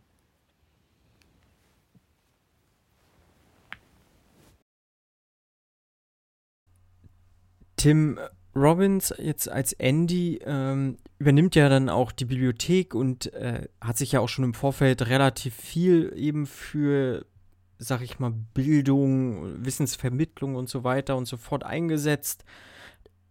Hat, ich weiß gar nicht, wahrscheinlich dem, ja, ich glaube, dem Bildungsministerium sozusagen äh, jede Woche einen Brief geschickt. Er möchte gerne irgendwie finanzielle Unterstützung haben oder Bücher haben. Das wurde dann auch irgendwann einmal gewährt. Ähm, und da kommt halt die schon einmal angesprochene Szene, dass er sich ja dann sozusagen nachher auch einschließt und einmal die Musik äh, auf dem Hof laufen lässt. Und da finde ich, wird auch relativ deutlich, dass er auch aufgrund seiner Stellung, er ist sich seiner Stellung sehr wohl bewusst, dass er dort äh, auch irgendwo ein, Druckinstrument hat oder ein Druckmittel hat, hm, jedenfalls wird er mutiger. So in seinem ganzen, ne, äh, man kriegt es schon einmal mit, mit dem Bier, da, da probiert er sich irgendwie aus, weil er fordert was von den Wärtern, was sich wahrscheinlich niemand getraut hätte. Hm, und so steigert sich das halt, äh, weil, wie gesagt, er hat halt irgendwie auch so ein paar Asse irgendwo im Ärmel. Hm, wie seht ihr das denn? Äh, würdet ihr mir da vielleicht zustimmen, dass ihr auch sagt, er ist äh, mutiger geworden? Oder seht ihr da so, er, ja, weiß ich nicht, ähm, halt, er spiegelt einfach nur diese Hoffnung oder möchte nur auch für alle anderen nochmal Hoffnung schüren? Oder ist es alles irgendwie zusammen vielleicht? Ja, wollte wollt ich ja nicht gerade sagen. Also dieses, dieses, dieses Thema der Hoffnung, das ja über allem so ein bisschen schwebt, ähm, finde ich, macht sich ganz gut bemerkbar in dieser Szene, als Andy dann praktisch diese Musik für die anderen Gefangenen aufdreht. Weil er versucht vielleicht da auch so ein bisschen wieder die, die Hoffnung bei den anderen Gefangenen zu wecken. Und er hat ja eigentlich, so wie er auch mal zu Red sagt, diese Hoffnung nicht verloren. Und Red antwortet ja dann drauf, dass es gefährlich sei. Und im Endeffekt, finde ich, ähm, spiegelt es ganz gut wider, dass er da einfach nur versucht, seine Hoffnung irgendwie auf die anderen ja, Mithäftlinge zu übertragen und ähm, dass man da eben nie aufgeben soll. Also ich finde, er wird da klar auch mutiger, aber eben nicht nur für sich und sein Willen, sondern eben auch eben für die anderen Gefangenen, um denen da weiterzuhelfen. Ähm, ja, bin ich, bin ich voll und ganz bei dir.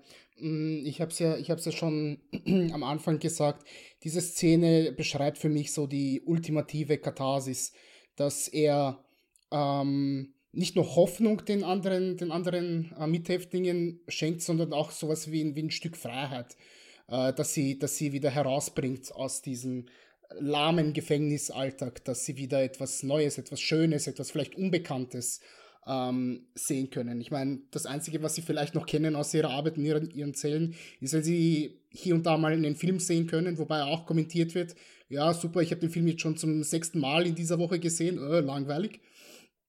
Ähm, das wird hier in dieser Szene eigentlich perfekt symbolisiert, wenn er, wenn er die Platte auflegt und ähm, er, sich, äh, er sich selber dann auch ja zurücklehnt auf, auf diesem Sessel, die Beine hochlegt, die Arme hinter dem Kopf verschränkt und ähm, jetzt nicht vielleicht unbedingt den großen Macker gibt, aber schon noch so ein bisschen, ja, ähm, den, den Augenblick genießt. Und, und auch weiß, die, die Leute im, im Hof genießen diesen Augenblick mit ihm gemeinsam.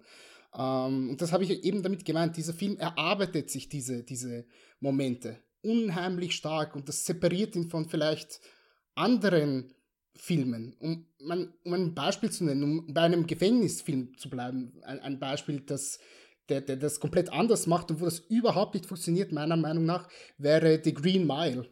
Habt ihr alle gesehen, nehme ich mal an. Ja. Ja. Hm. ja. ja.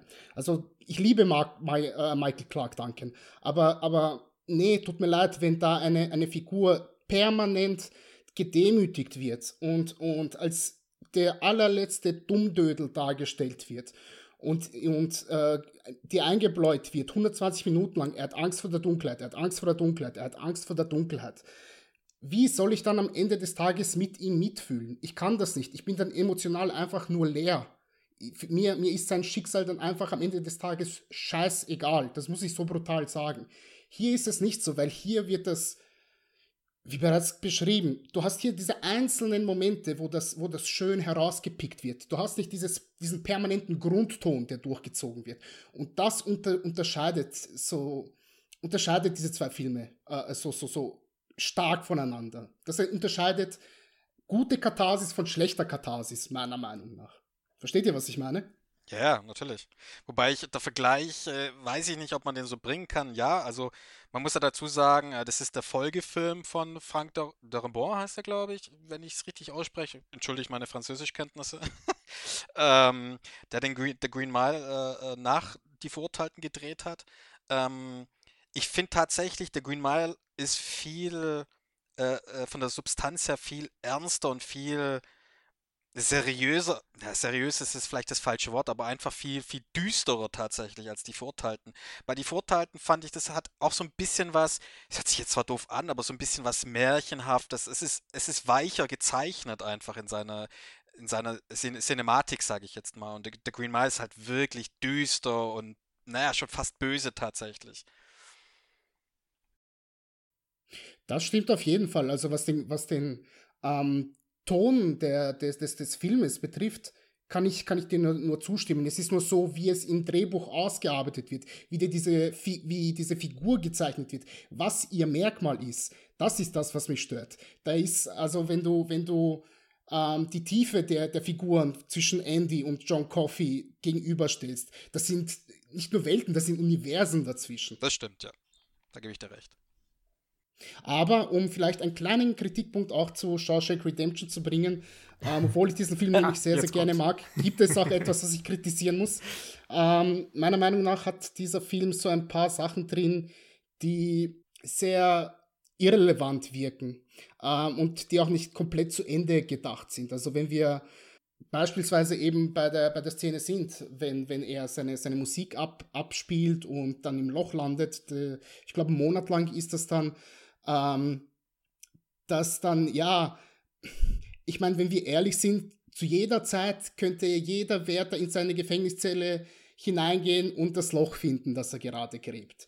Ähm, die ganze Szene mit, mit Tommy hätte es nicht gebraucht für, für uns als Publikum, ähm, weil das ist nicht der Katalyst für ihn, dass er sagt, ich möchte jetzt hier ausbrechen. Es gibt ein, zwei Kommentare von Red da drin, wo ich mir denke, warum sprichst du die gerade an? Es ist sehr, sehr offensichtlich, worauf das hier gerade hinausläuft. Oder aber es ist, es sind so ein paar ähm, Geschmacksverirrungen in der B-Note. Also so etwas wie zum Beispiel von dem, von dem Vergewaltiger, wo jetzt gesagt wird, hier und am Ende des Tages äh, hat er bis, bis zu seinem Lebensende nur noch den, das Essen durch den Schlauch ähm, zu sich genommen. Überflüssig. Wozu? Ja. Wozu komplett überflüssig? Ja, definitiv, mhm. gebe ich dir recht. Was ich auch seltsam fand, wo dann erst, nachdem ich es gelesen hatte, tatsächlich es einen Sinn ergeben hat. Ähm, am Anfang äh, fragt er ja, ich weiß jetzt nicht genau, ob es am Anfang ist, fragt Andy ja Red, ähm, warum er eigentlich Red genannt wird. Und er sagt, ja, weil er vielleicht äh, irisch abstämmig ist. Ähm, hat für mich erstmal keinen Sinn ergeben, weil er ist ein Schwarzer, ja, was eigentlich auch nicht der Novelle entspricht, wie auch immer jetzt. Und da habe ich mir auch überlegt, ja, okay, ein irischer Schwarzer ist auch schon per se äh, ungewöhnlich zu der Zeit. Ähm, aber nachdem man jetzt den Kontext der Novelle äh, merkt oder sieht, ähm, da wird er ja als irisch-amerikanisch-stämmiger äh, dargestellt. Und dann ergibt auch dieser Dialog einen Sinn tatsächlich. Ja. Das hätte man vielleicht im Drehbuch äh, irgendwie anders umschreiben können, dürfen, sollen, denke ich, tatsächlich. Hm.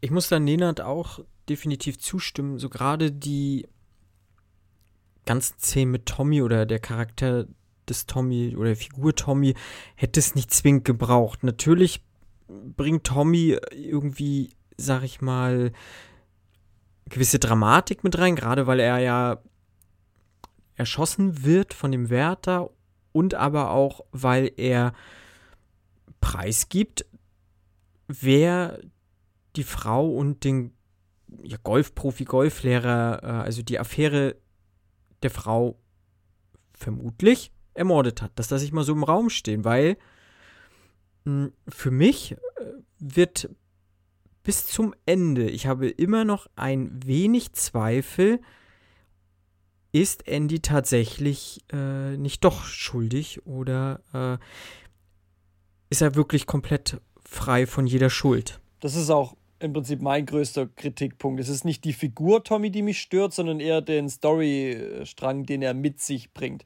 Die Figur an sich bringt ja auch noch ein bisschen was anderes mit und zwar auch wieder das Thema Zeit, weil man sieht dann Andy oftmals ihm gegenüber da sitzen mit einer Brille. Er wirkt schon etwas älter. Das finde ich lässt uns nochmal vermitteln, okay, das also das ist jetzt nicht alles nur immer in den ein, zwei, drei, vier Jährchen, sondern das sind wirklich 15 bis knapp 20 Jahre vergangen. Und ich finde, das bringt diese Figur an sich auch schon mal mit. Man, wirkt, äh, man merkt einfach, Andy wird auch älter.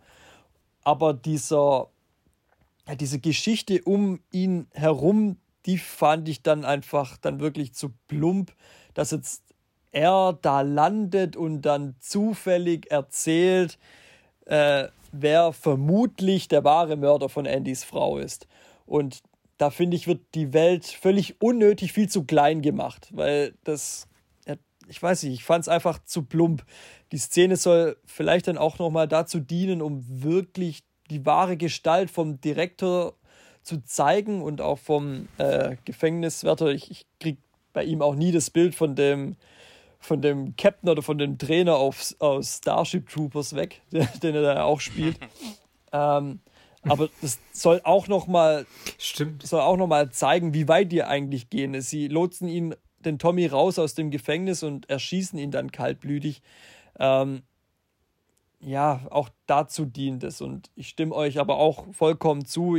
Ich finde es Quatsch, dass das die Szene sein soll, die dann Andy den so den letzten Kick dazu gibt, um wirklich da durchzuklettern, nachdem er seit knapp 20 Jahren ein Loch buddelt. Also, das ist einfach Quatsch. Okay. Mm. Ja, und dann kommt es halt so weit. Äh, ne? Er, er schmiedet den Plan, beziehungsweise irgendwie alles läuft jetzt so zusammen, dass er es tatsächlich auch braucht, also oder, oder hinbekommt, die wichtigen Dokumente sich äh, mitzunehmen, halt das saubere Paar Schuhe. Aber das wird wahrscheinlich auch so diese gewisse Art der Routine gewesen sein, das, was er regelmäßig auch gemacht hat, um eben äh, diesen abschließenden Plan auch tatsächlich durchführen zu können. Er kriegt das Seil und ähm, weil er halt in gefühlt so eine leicht depressive Phase vielleicht gefallen ist, also für, für die, äh, für seine Mitinsassen, weil jetzt der Tommy ja ermordet wurde, äh, denken diese eben, er möchte vielleicht Suizid begehen, äh, er hat sich irgendwie den Strick halt geben lassen, aber tatsächlich mh, hm, hat er es geschafft, äh, seinen Tunnel zu vollenden.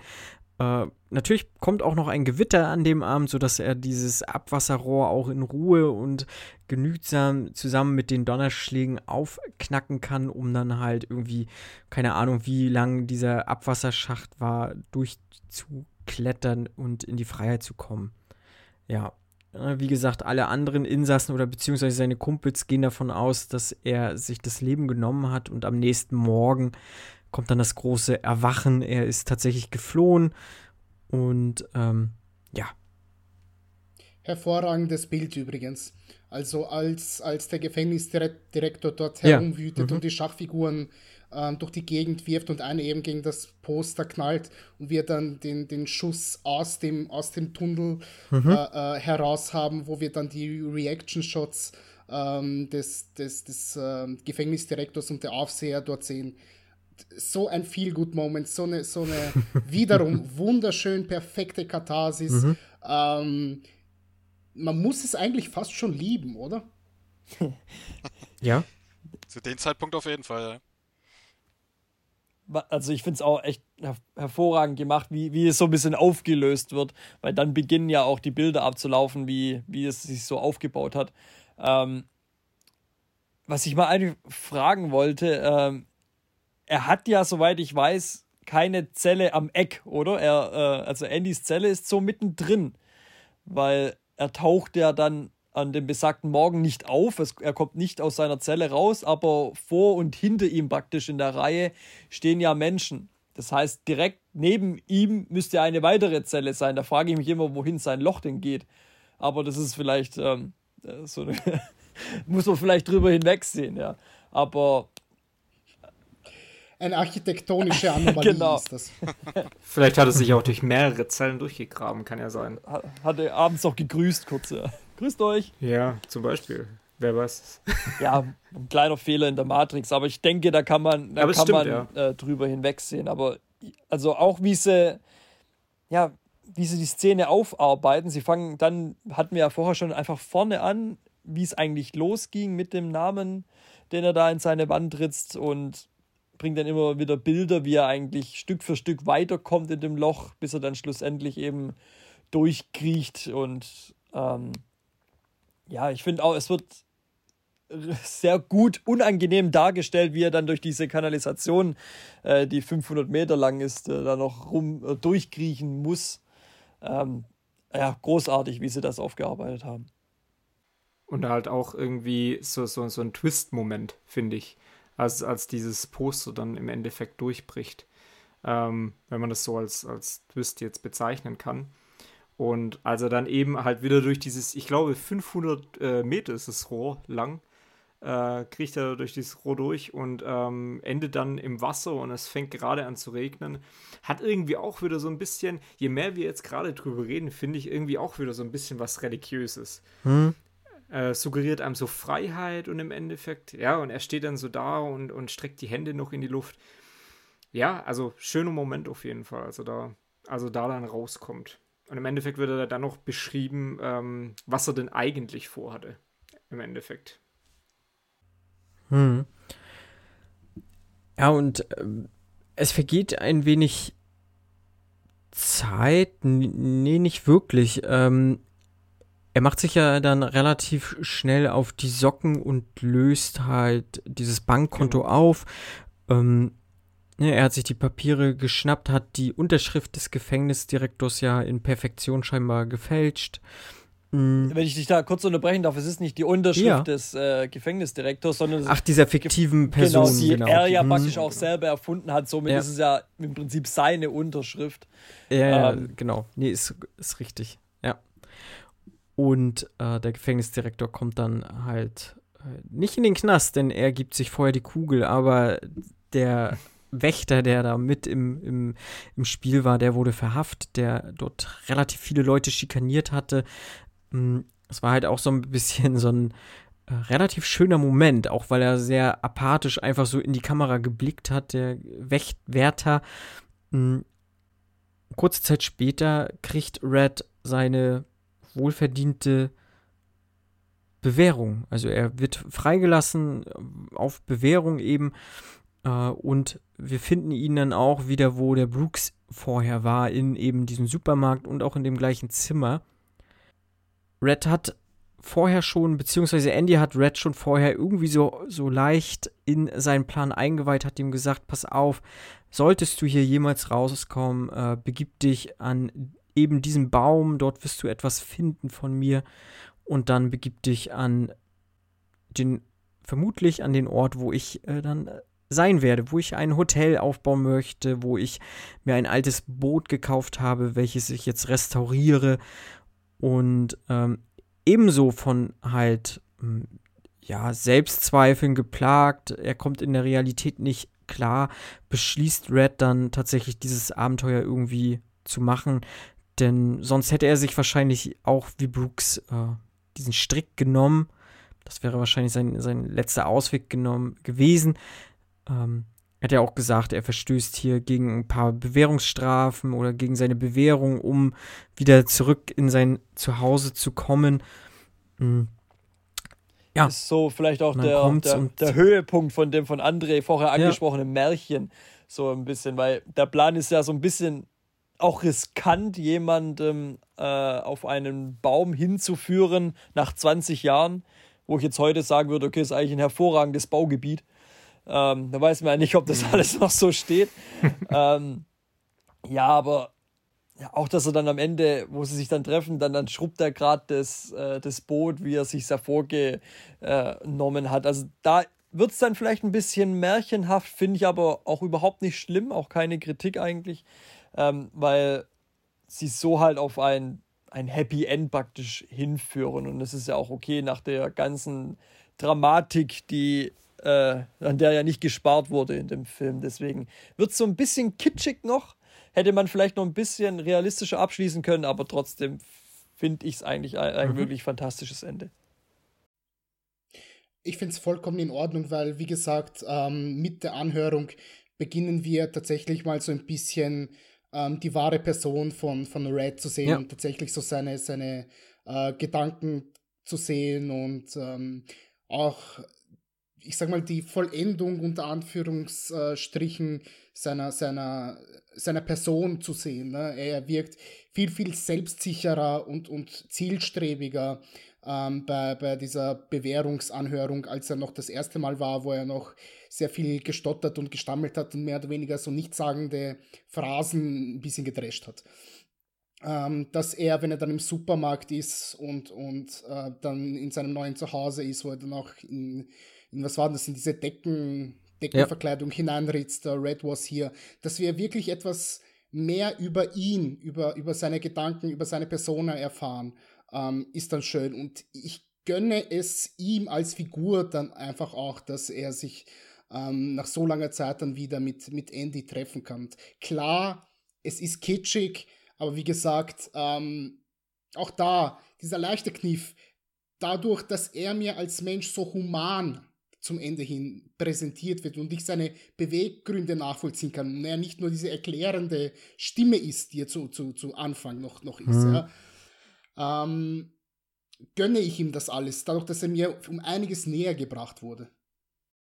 Man könnte auch was meinen, dass, äh, dass Red, er sitzt ja dann beim, beim letzten Mal vor diesem Ausschuss, bevor er dann freigelassen wird, also sie ihm dann erst wirklich äh, richtig, richtig egal ist eigentlich, was mit ihm passiert und ob er freigelassen wird oder nicht, dass die dann draufkommen, okay, wir könnten ihn eigentlich jetzt freilassen. Das hat so fast die Anmutung, dass sie sagen, okay, jetzt haben wir ihn gebrochen, jetzt können wir ihn eigentlich wieder so in die freie Welt entlassen.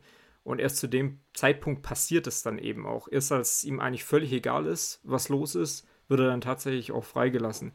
Und auch als er dann eben freigelassen wird, ist es nicht so wie im Gefängnis, finde ich, dass ja, er eben immer so diese Bezugsperson für Andy war, auch von Anfang an. Andy hat sich ihm irgendwann angenähert und er hat ihn so ein bisschen, ja, ist so diesen Knastalltag auch ein bisschen näher gebracht.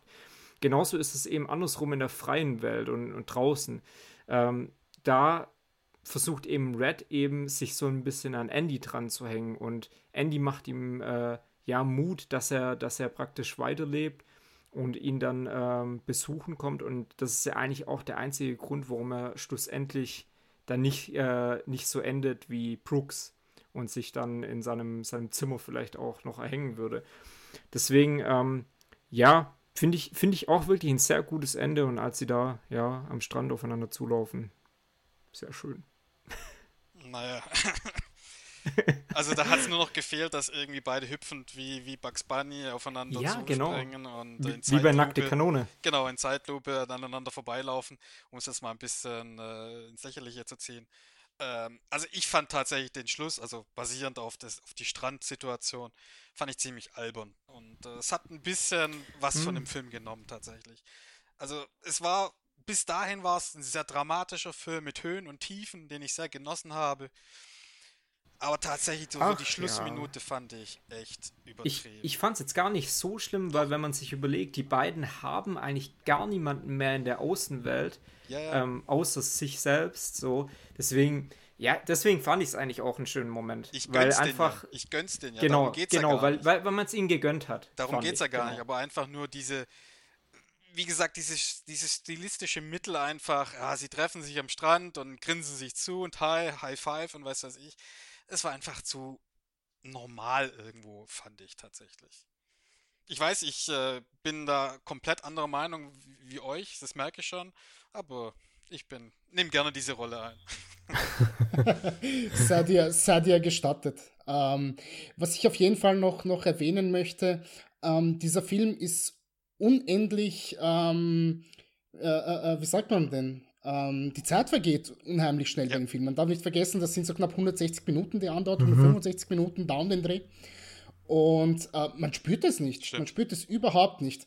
Ähm, theoretisch kann man irgendwo nach 30 Minuten einschalten, nach 50 Minuten einschalten und den Film zu Ende sehen und vielleicht auch den Kontext von vorher nicht ganz mitnehmen, aber man bleibt dennoch irgendwo ein Stück weit daran kleben und schaut sich den zu Ende an. Und ähm, es, es passiert so unglaublich viel, es werden so viele Fässer geöffnet, dass man auch ähm, sehr, sehr viel Futter bekommt als Publikum und nie so, so eine größere ja, wie soll ich das nennen, so eine größere Leere hat oder so, so, eine, so einen längeren Zeitraum, wo man wartet, dass etwas geschieht. Perman man ist so, ähm, permanent dreht sich das Rad und, und, und ähm, man hat permanent irgendwie so eine neue Storyline, die irgendwo aufgebaut wird. Und ähm, das, ist, schön. Man, man hat so das Gefühl, okay, das ist so ein knackiger 90 Minuten, den kann ich mir so nebenbei kurz, kurz reinschieben und am Ende schaut man auf die Uhr und denkt sich, huch, so spät schon für mich aber auch gerade der, der Grund, finde ich, warum er auch so diesen, ja, die Begründung, warum er so auf der Nummer 1 äh, ist auf IMDb als, als bester Film aller Zeiten, weil er einfach immer diese, diese Spannung beibehält und diese nie verliert. Wir haben ja auch so Filme wie zum Beispiel, ähm, kann man jetzt schwer vergleichen, aber wenn wir jetzt zum Beispiel mal Gladiator nehmen, ist auch ein sehr, sehr epischer Film, aber der hat eben auch Stellen drin, wo man dann teilweise denkt, okay, das, das muss jetzt nicht sein, das flacht das alles sehr ab, es kommen ein paar sinnlose Gespräche. Aber dort bei den, bei, den, bei den Verurteilten ist es eben nicht so. Also alles, was, so ziemlich alles, was gemacht wird, ähm, ist wirklich auch sinnvoll und ähm, treibt auch die Story voran. Und ja, hält einen einfach so ein bisschen dann auch dran an dem Film. Und das finde ich, macht einfach den Film so gut und Deswegen würde ich ihn, ich würde es zwar nicht hundertprozentig unterstützen, aber zu 99% würde ich sagen, es ist ähm, der beste Film aller Zeiten. Immer dieses eigentlich, gell? Ja, es ist schwierig. Gar keinen Fall voll festlegen.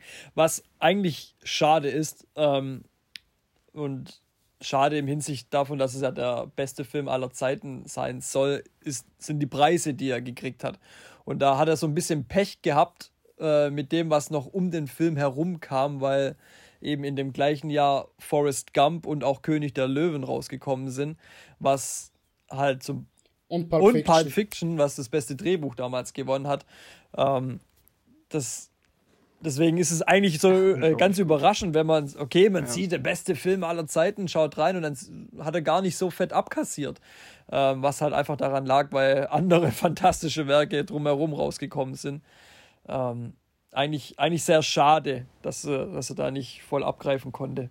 Ja, yes, das wäre jetzt auch das eine Prozent, wo ich übrig Natürlich. gelassen habe. Das, äh, das, das, das, gebe ich Pulp Fiction. Interessant an der ganzen Geschichte. Äh, äh, interessant an der ganzen Geschichte ist aber eigentlich, dass der Film überhaupt nicht erfolgreich war am Anfang in den Kinokassen, ja. Richtig, ja, wollte ich gerade sagen. Seinerzeit hat sich kein Schwein für diesen Film interessiert. Ja. Teilweise wurde er von, von Filmjournalisten sogar in der Luft zerrissen, weil eben ähm, dass das Leben der Gefangenen zu positiv dargestellt wurde, beziehungsweise die Figuren als zu menschlich unter Anführungszeichen äh, äh, skizziert wurden. Denn äh, warum, warum sollte ich mich mit Gefangenen identifizieren? Das ist ja quasi der Abstand der Gesellschaft. Es gab wirklich sehr, sehr viele Filmjournalisten, die das geschrieben haben und die das so nicht sehen wollten. Das hat sich erst im Laufe der Zeit durch, ähm, ich glaube, das ist ja von, von ähm, 20th Century Fox produziert. Nee, Blödsinn, von Castle Rock. Und das ähm, wurde ja von TNT dann aufgekauft. Und TNT hat ja ein riesengroßes Netzwerk an, ich glaube, sechs oder sieben äh, großen landesweiten TV-Kanälen in den USA. Und über eine, eine, eine Laufzeit von, von über 20 Jahren wurde der, ich glaube, 150 Mal gezeigt. Ja, also man muss sich vorstellen, einmal im Monat und erst so über, also einmal, einmal im Monat über die, über die nächsten 20 Jahre. Und dadurch sind die Menschen auch wirklich erst aufmerksam geworden auf diesen Film und haben sich den, den da angesehen. Es ist niemand dafür ins Kino gelaufen. Das hat damals, damals zur damaligen Zeit kein Schwein interessiert. Auf der einen Seite natürlich schade, ähm, aber dennoch irgendwie eine schöne Feel-Good-Story, dass man, dass man dann einen wirklich sehr, sehr schönen, kompakten ähm, Debütfilm bekommen hat. Das darf man nämlich auch nicht vergessen. Frank Darabont hat zwar ähm, einige Drehbücher vorher geschrieben, er hat auch ein, zwei Fernsehfilme inszeniert, aber das war tatsächlich sein erster Kinofilm. Ähm, und dass er ja, zumindest, zumindest dies, diesen Internet-Hype in, in der Folgezeit ähm, erreicht hat. Ob es jetzt der beste Film aller Zeiten ist oder nicht, lässt sich darüber streiten. Ähm, wird jeder eine, eine, eine eigene Meinung haben. Aber auch das äh, zu, zuletzt, dann, dann bin ich wirklich still. Ähm, ich glaube, wir, es können sich alle darauf einigen, dass dieser Film gut ist. Und ich kenne auch keinen Menschen, der sagt, nee, so eine Scheiße, so ein Rotz, haut mir ab damit. Ich habe im Vorfeld ähm, nachgesehen, einfach weil es mich interessiert hat, was, was sagt denn meine, meine Letterboxd-Blase zu dem Film? Und die schlechteste Bewertung, die ich dort gefunden habe, waren drei von fünf Sternen. Also alle können sich einigen, dass das ein mindestens solider, wenn nicht sogar sehr, sehr, sehr, sehr, sehr guter ja, Film ist. Und das ist auch wirklich der ausschlaggebende Punkt, warum er absolut zu Recht oben steht. Ob er jetzt, wie gesagt, ganz oben stehen muss, das sei mal dahingestellt, aber er steht einfach zu Recht da oben, weil es sehr wenig an diesem Film auszusetzen gibt und das ist einfach ungewöhnlich, weil es gibt immer wieder bei jedem Film Menschen, die ihn einfach nicht leiten können, aus irgendwelchen Gründen, die berechtigt sein mögen oder nicht. Und bei die Verurteilen ist das einfach kaum der Fall, dass, dass dieser Film äh, ja, jetzt heute noch zerfetzt wird. Wobei ich ja auch immer den Kontext sehr gerne bringe, den bringe ich jetzt auch hier. Ähm, ich habe manchmal so den Eindruck, dass ältere Filme, in Anführungsstrichen älter, ich meine 94 kann man ruhig als älter betiteln, dass ältere Filme mit Bewertungen immer ein bisschen besser davor kommen, davon kommen als äh, aktuelle Filme. Das ist mir irgendwie so ein bisschen aufgefallen. Vielleicht liegt es auch einfach daran, dass äh, der Zugang zum Internet ähm, jetzt natürlich durch die Globalisierung viel, viel höher ist und deutlicher ist. Dementsprechend erlangt man vielleicht auch viel mehr Publikum, die da Einfluss drauf nehmen. Ähm, keine Ahnung, wie seht ihr das? Es hat vielleicht auch ein Stück weit damit etwas zu tun, ähm, wer, wer sitzt denn gerade vor dem Rechner, beziehungsweise wer mhm. ähm, gibt denn gerade die, die Bewertungen ab und wie viel Nostalgie schwingt vielleicht noch mit. Ich meine, das ist jetzt vielleicht bei Shawshank Redemption weniger so, aber so, so keine Ahnung, mm, so, so Filme, so, die großen Pop, Pop kulturell wichtigen Filme aus den 80ern. Indiana Jones, die Star Wars-Reihe, Ferris Bueller, äh, die Zurück in, in die Zukunft-Trilogie und so weiter und so fort. Die werden einem ja allesamt als die mega großen Meisterwerke präsentiert. Ja? Wenn man heute vielleicht einen 16-Jährigen davor vorsetzt oder eine 16-Jährige, ich glaube, die stehen dem Ganzen schon ein bisschen gespaltener genau. und differenzierter gegenüber. Also ich würde das jetzt nicht alles komplett über einen Kamm scheren und sagen, äh, ältere Filme werden alle besser bewertet. Ich glaube, da ist schon sehr, sehr viel Nostalgie mit dabei bei vielen Menschen, was so ähm, zumindest einen, einen gewissen Zeitraum betrifft. Ja, wenn man sich dann Filme, keine Ahnung, anschaut aus den 30er und 40er Jahren, natürlich, da gibt es auch einige, die, die, die hoch nach, nach oben hin ausschlagen, aber für 99,99998% von denen interessiert sich heutzutage kein Schwein mehr. Das stimmt, ja. Zum Beispiel der Klassiker Das Fenster zum Hof, einer meiner Lieblingsfilme von Alfred Hitchcock, den ich mir auch gekauft habe, den ich heute auch immer wieder angucken kann, der uralt ist, wirklich uralt, ich glaube aus den 60ern, wenn ich mich noch recht erinnere. Ähm, ein absoluter Klassiker, den jeder gesehen haben sollte. Wobei ich auch sagen muss, ich glaube auch, dass 99,9998% den, den Film tatsächlich auch ein bisschen langweilig finden. Weil sie den Film vielleicht auch irgendwo nicht so wirklich, naja, verstehen möchte ich jetzt nicht sagen, es ist vielleicht klingt ein bisschen arrogant, aber auf sich einwirken lassen. Ja. Ja, und er ist auch sehr, sehr langsam. Ich meine, er dauert zwar nicht sonderlich lange, aber du hast eben, eben nur dieses eine Zimmer genau. und von, von dort aus äh, siehst, du, siehst du diesen einen Mord oder war es ein Mord, war es kein Mord, bla bla bla. Ähm, viel geschieht nicht unter Anführungszeichen. Ne? Man hat viele Dialoge, aber ähm, wenig, was auf dem Bild äh, äh, an sich zu sehen ist. Ja. Kommt ja im Mai jetzt eine Neuverfilmung auf Netflix. Mal gucken, wie die da angenommen wird. Vielleicht äh, eröffnet das ja den Leuten nochmal irgendwie den Zugang zu dem Klassiker von Hitchcock dann. Ähm, oder zu Fenster Disturbia. So. Ja, mit Amy Adams. Äh, kommt jetzt im Mai auf Netflix, wenn mich nicht alles Ah, schade. Ich hätte, ich hätte den gerne im Kino gesehen. Ja, ja. Ah, ich glaube, die Rechte hatte Paramount, aber die haben die letzten Jahre regelmäßig Deals auch mit Netflix gemacht und da die Kinos zu sind, äh, ja, sind sie wahrscheinlich den Weg des geringsten Widerstands gegangen und haben sich gesagt, bevor wir keine Auswertung haben, nehmen wir das, nehmen wir einfach mal den großen Scheck von, von dem großen roten N. ja.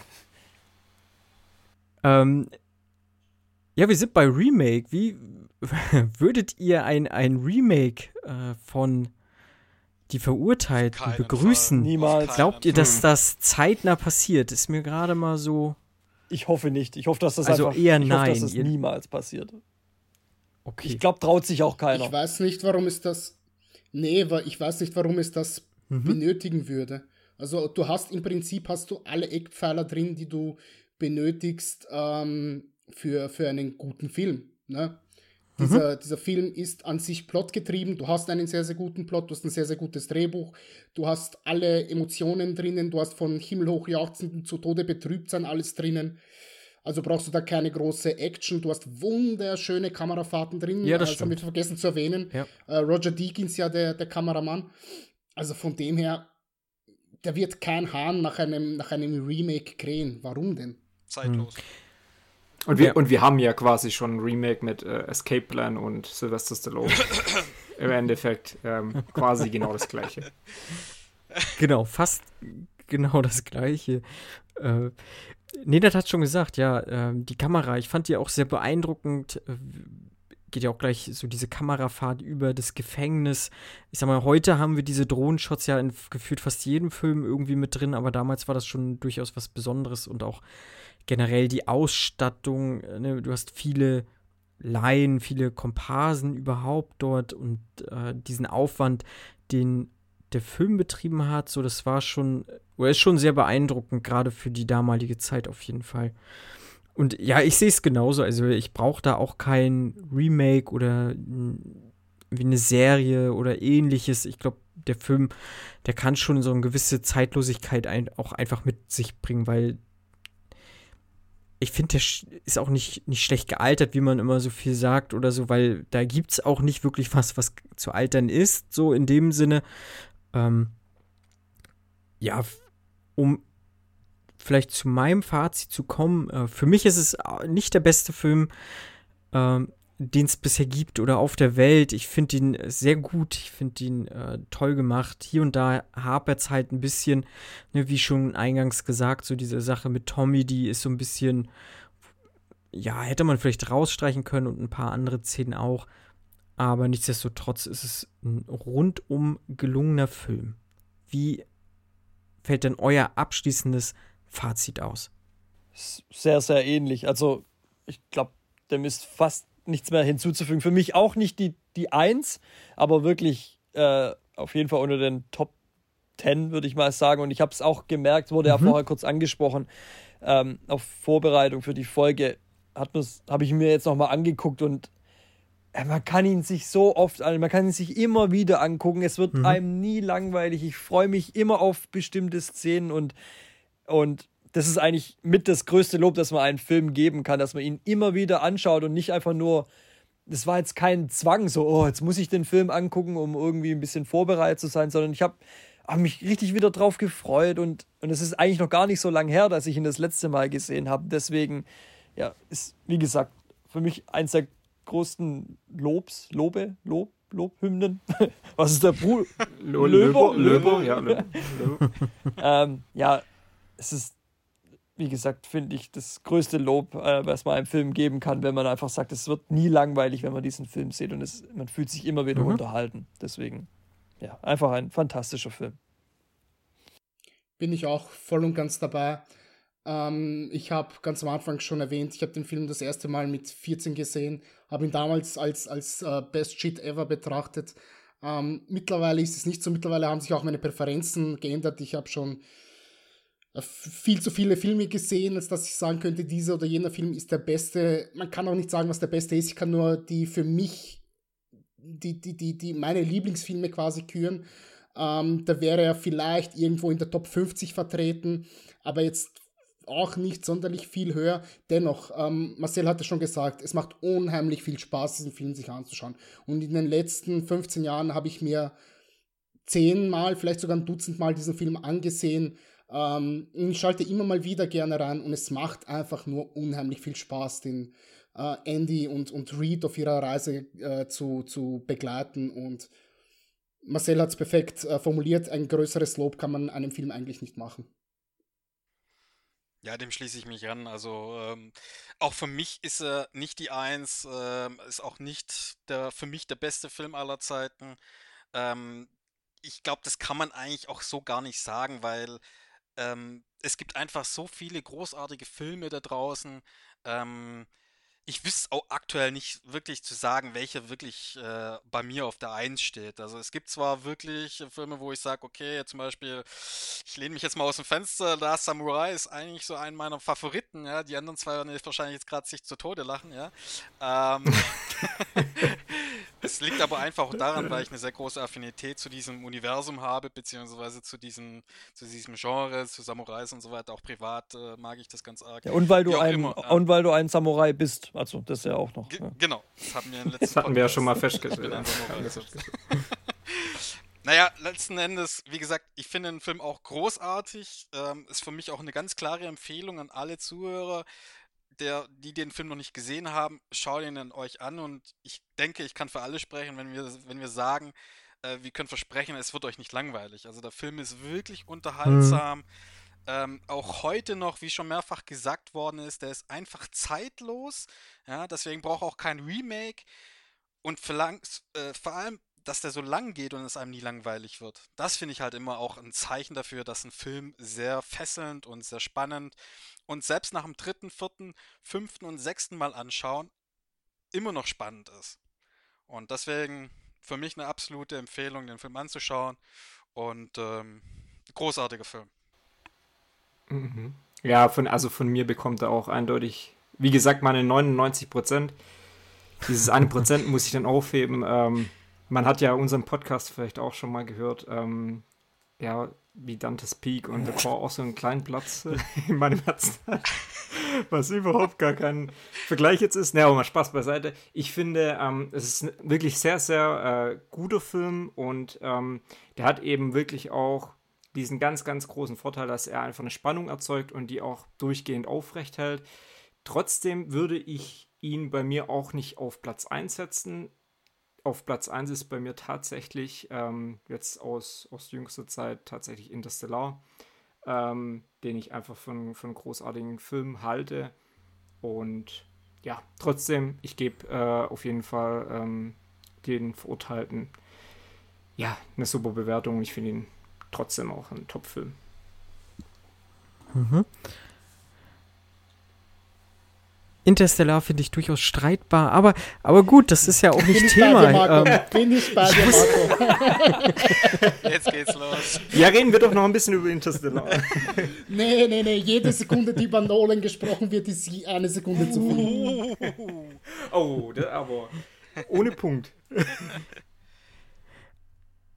Aber Pascal, du hast ja schon gesagt, äh, vielleicht hat man euch ja schon mal gehört, aber wenn man euch noch nicht gehört hat, wo kann man euch dann hören? Äh, wo kann man euch vielleicht auf Social Media finden? Hm, was umtreibt euch noch so im Internet, äh, wenn ihr selber noch irgendwie ein Projekt habt, äh, was ihr durchaus dann auch noch äh, loswerden möchtet, dann haut mal raus. Man kann uns eigentlich äh, mittlerweile schon fast gar nicht mehr verpassen. Wir sind äh, überall, wo man äh, Podcasts so runterladen kann. Ähm, wir sind auf Podigy, wir sind auf Amazon Music, wir sind auf Spotify. Man kann uns auch ähm, im Apple Podcasts finden.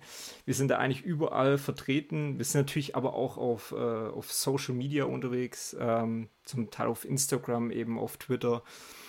Und ähm, ja, ich glaube, man, man kann uns nicht verpassen und wenn man uns finden will, man kann uns finden. Denke ich auch. Und ich glaube, also wenn ihr diese Folge hört, dann seid ihr eh schon beim Fernsehsessel-Podcast aufmerksam geworden. Dann lasst doch da mal ein Häkchen da und dann hüpft äh, einfach noch kurz äh, rüber zu Action per Minute und äh, lasst da ein Häkchen auch gerne Feedback da. Ähm, möchte natürlich auch kurz die Gelegenheit nutzen, äh, euch dann nochmal zu danken. Also wir haben jetzt tatsächlich eine Stunde 40 Minuten und ich muss sagen, also so lange haben wir drei jetzt noch nie über einen Film tatsächlich gesprochen. Also ist auch eine, eine neue Erfahrung, die ich mir gleich in meinen Lebenslauf eintragen werde. Deswegen ja auch äh, äh, vielen Dank und Marco, wir versprechen dir, für das nächste Mal äh, liefern wir dir dann einen, einen Actionfilm. ich hoffe doch. Genau, ja, uns äh, findet ihr auf jeden Fall in den Show Notes. Da könnt ihr alles weitere gucken. Da verlinke ich euch Action per Minute auch noch. Und dann verabschiede ich mich und überlasse euch das letzte Wort oder die letzte Verabschiedung. Und ich bin raus. Ciao. Ja, auch ich möchte mich auf jeden Fall bedanken äh, an euch zwei. Äh, vielen Dank für die Einladung. War ein sehr kontrovers diskutiertes Thema. Wir waren nicht immer einer Meinung. Aber wie es äh, Marcel schon gesagt hat, eine Stunde 40, ich bin begeistert. Ähm, Finde ich, find ich wirklich spannend und es wurde auch meines Erachtens nie wirklich langweilig in dem, was wir erzählt haben. Es war ein sehr spannendes Thema. Ähm, wie gesagt, danke nochmal äh, von meiner Seite. Macht's gut. Bis bald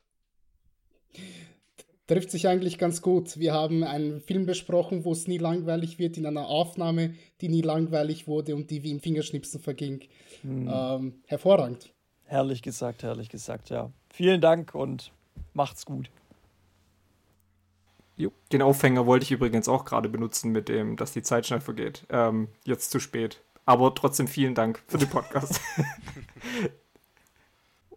okay, dann Haut rein. Tschüss.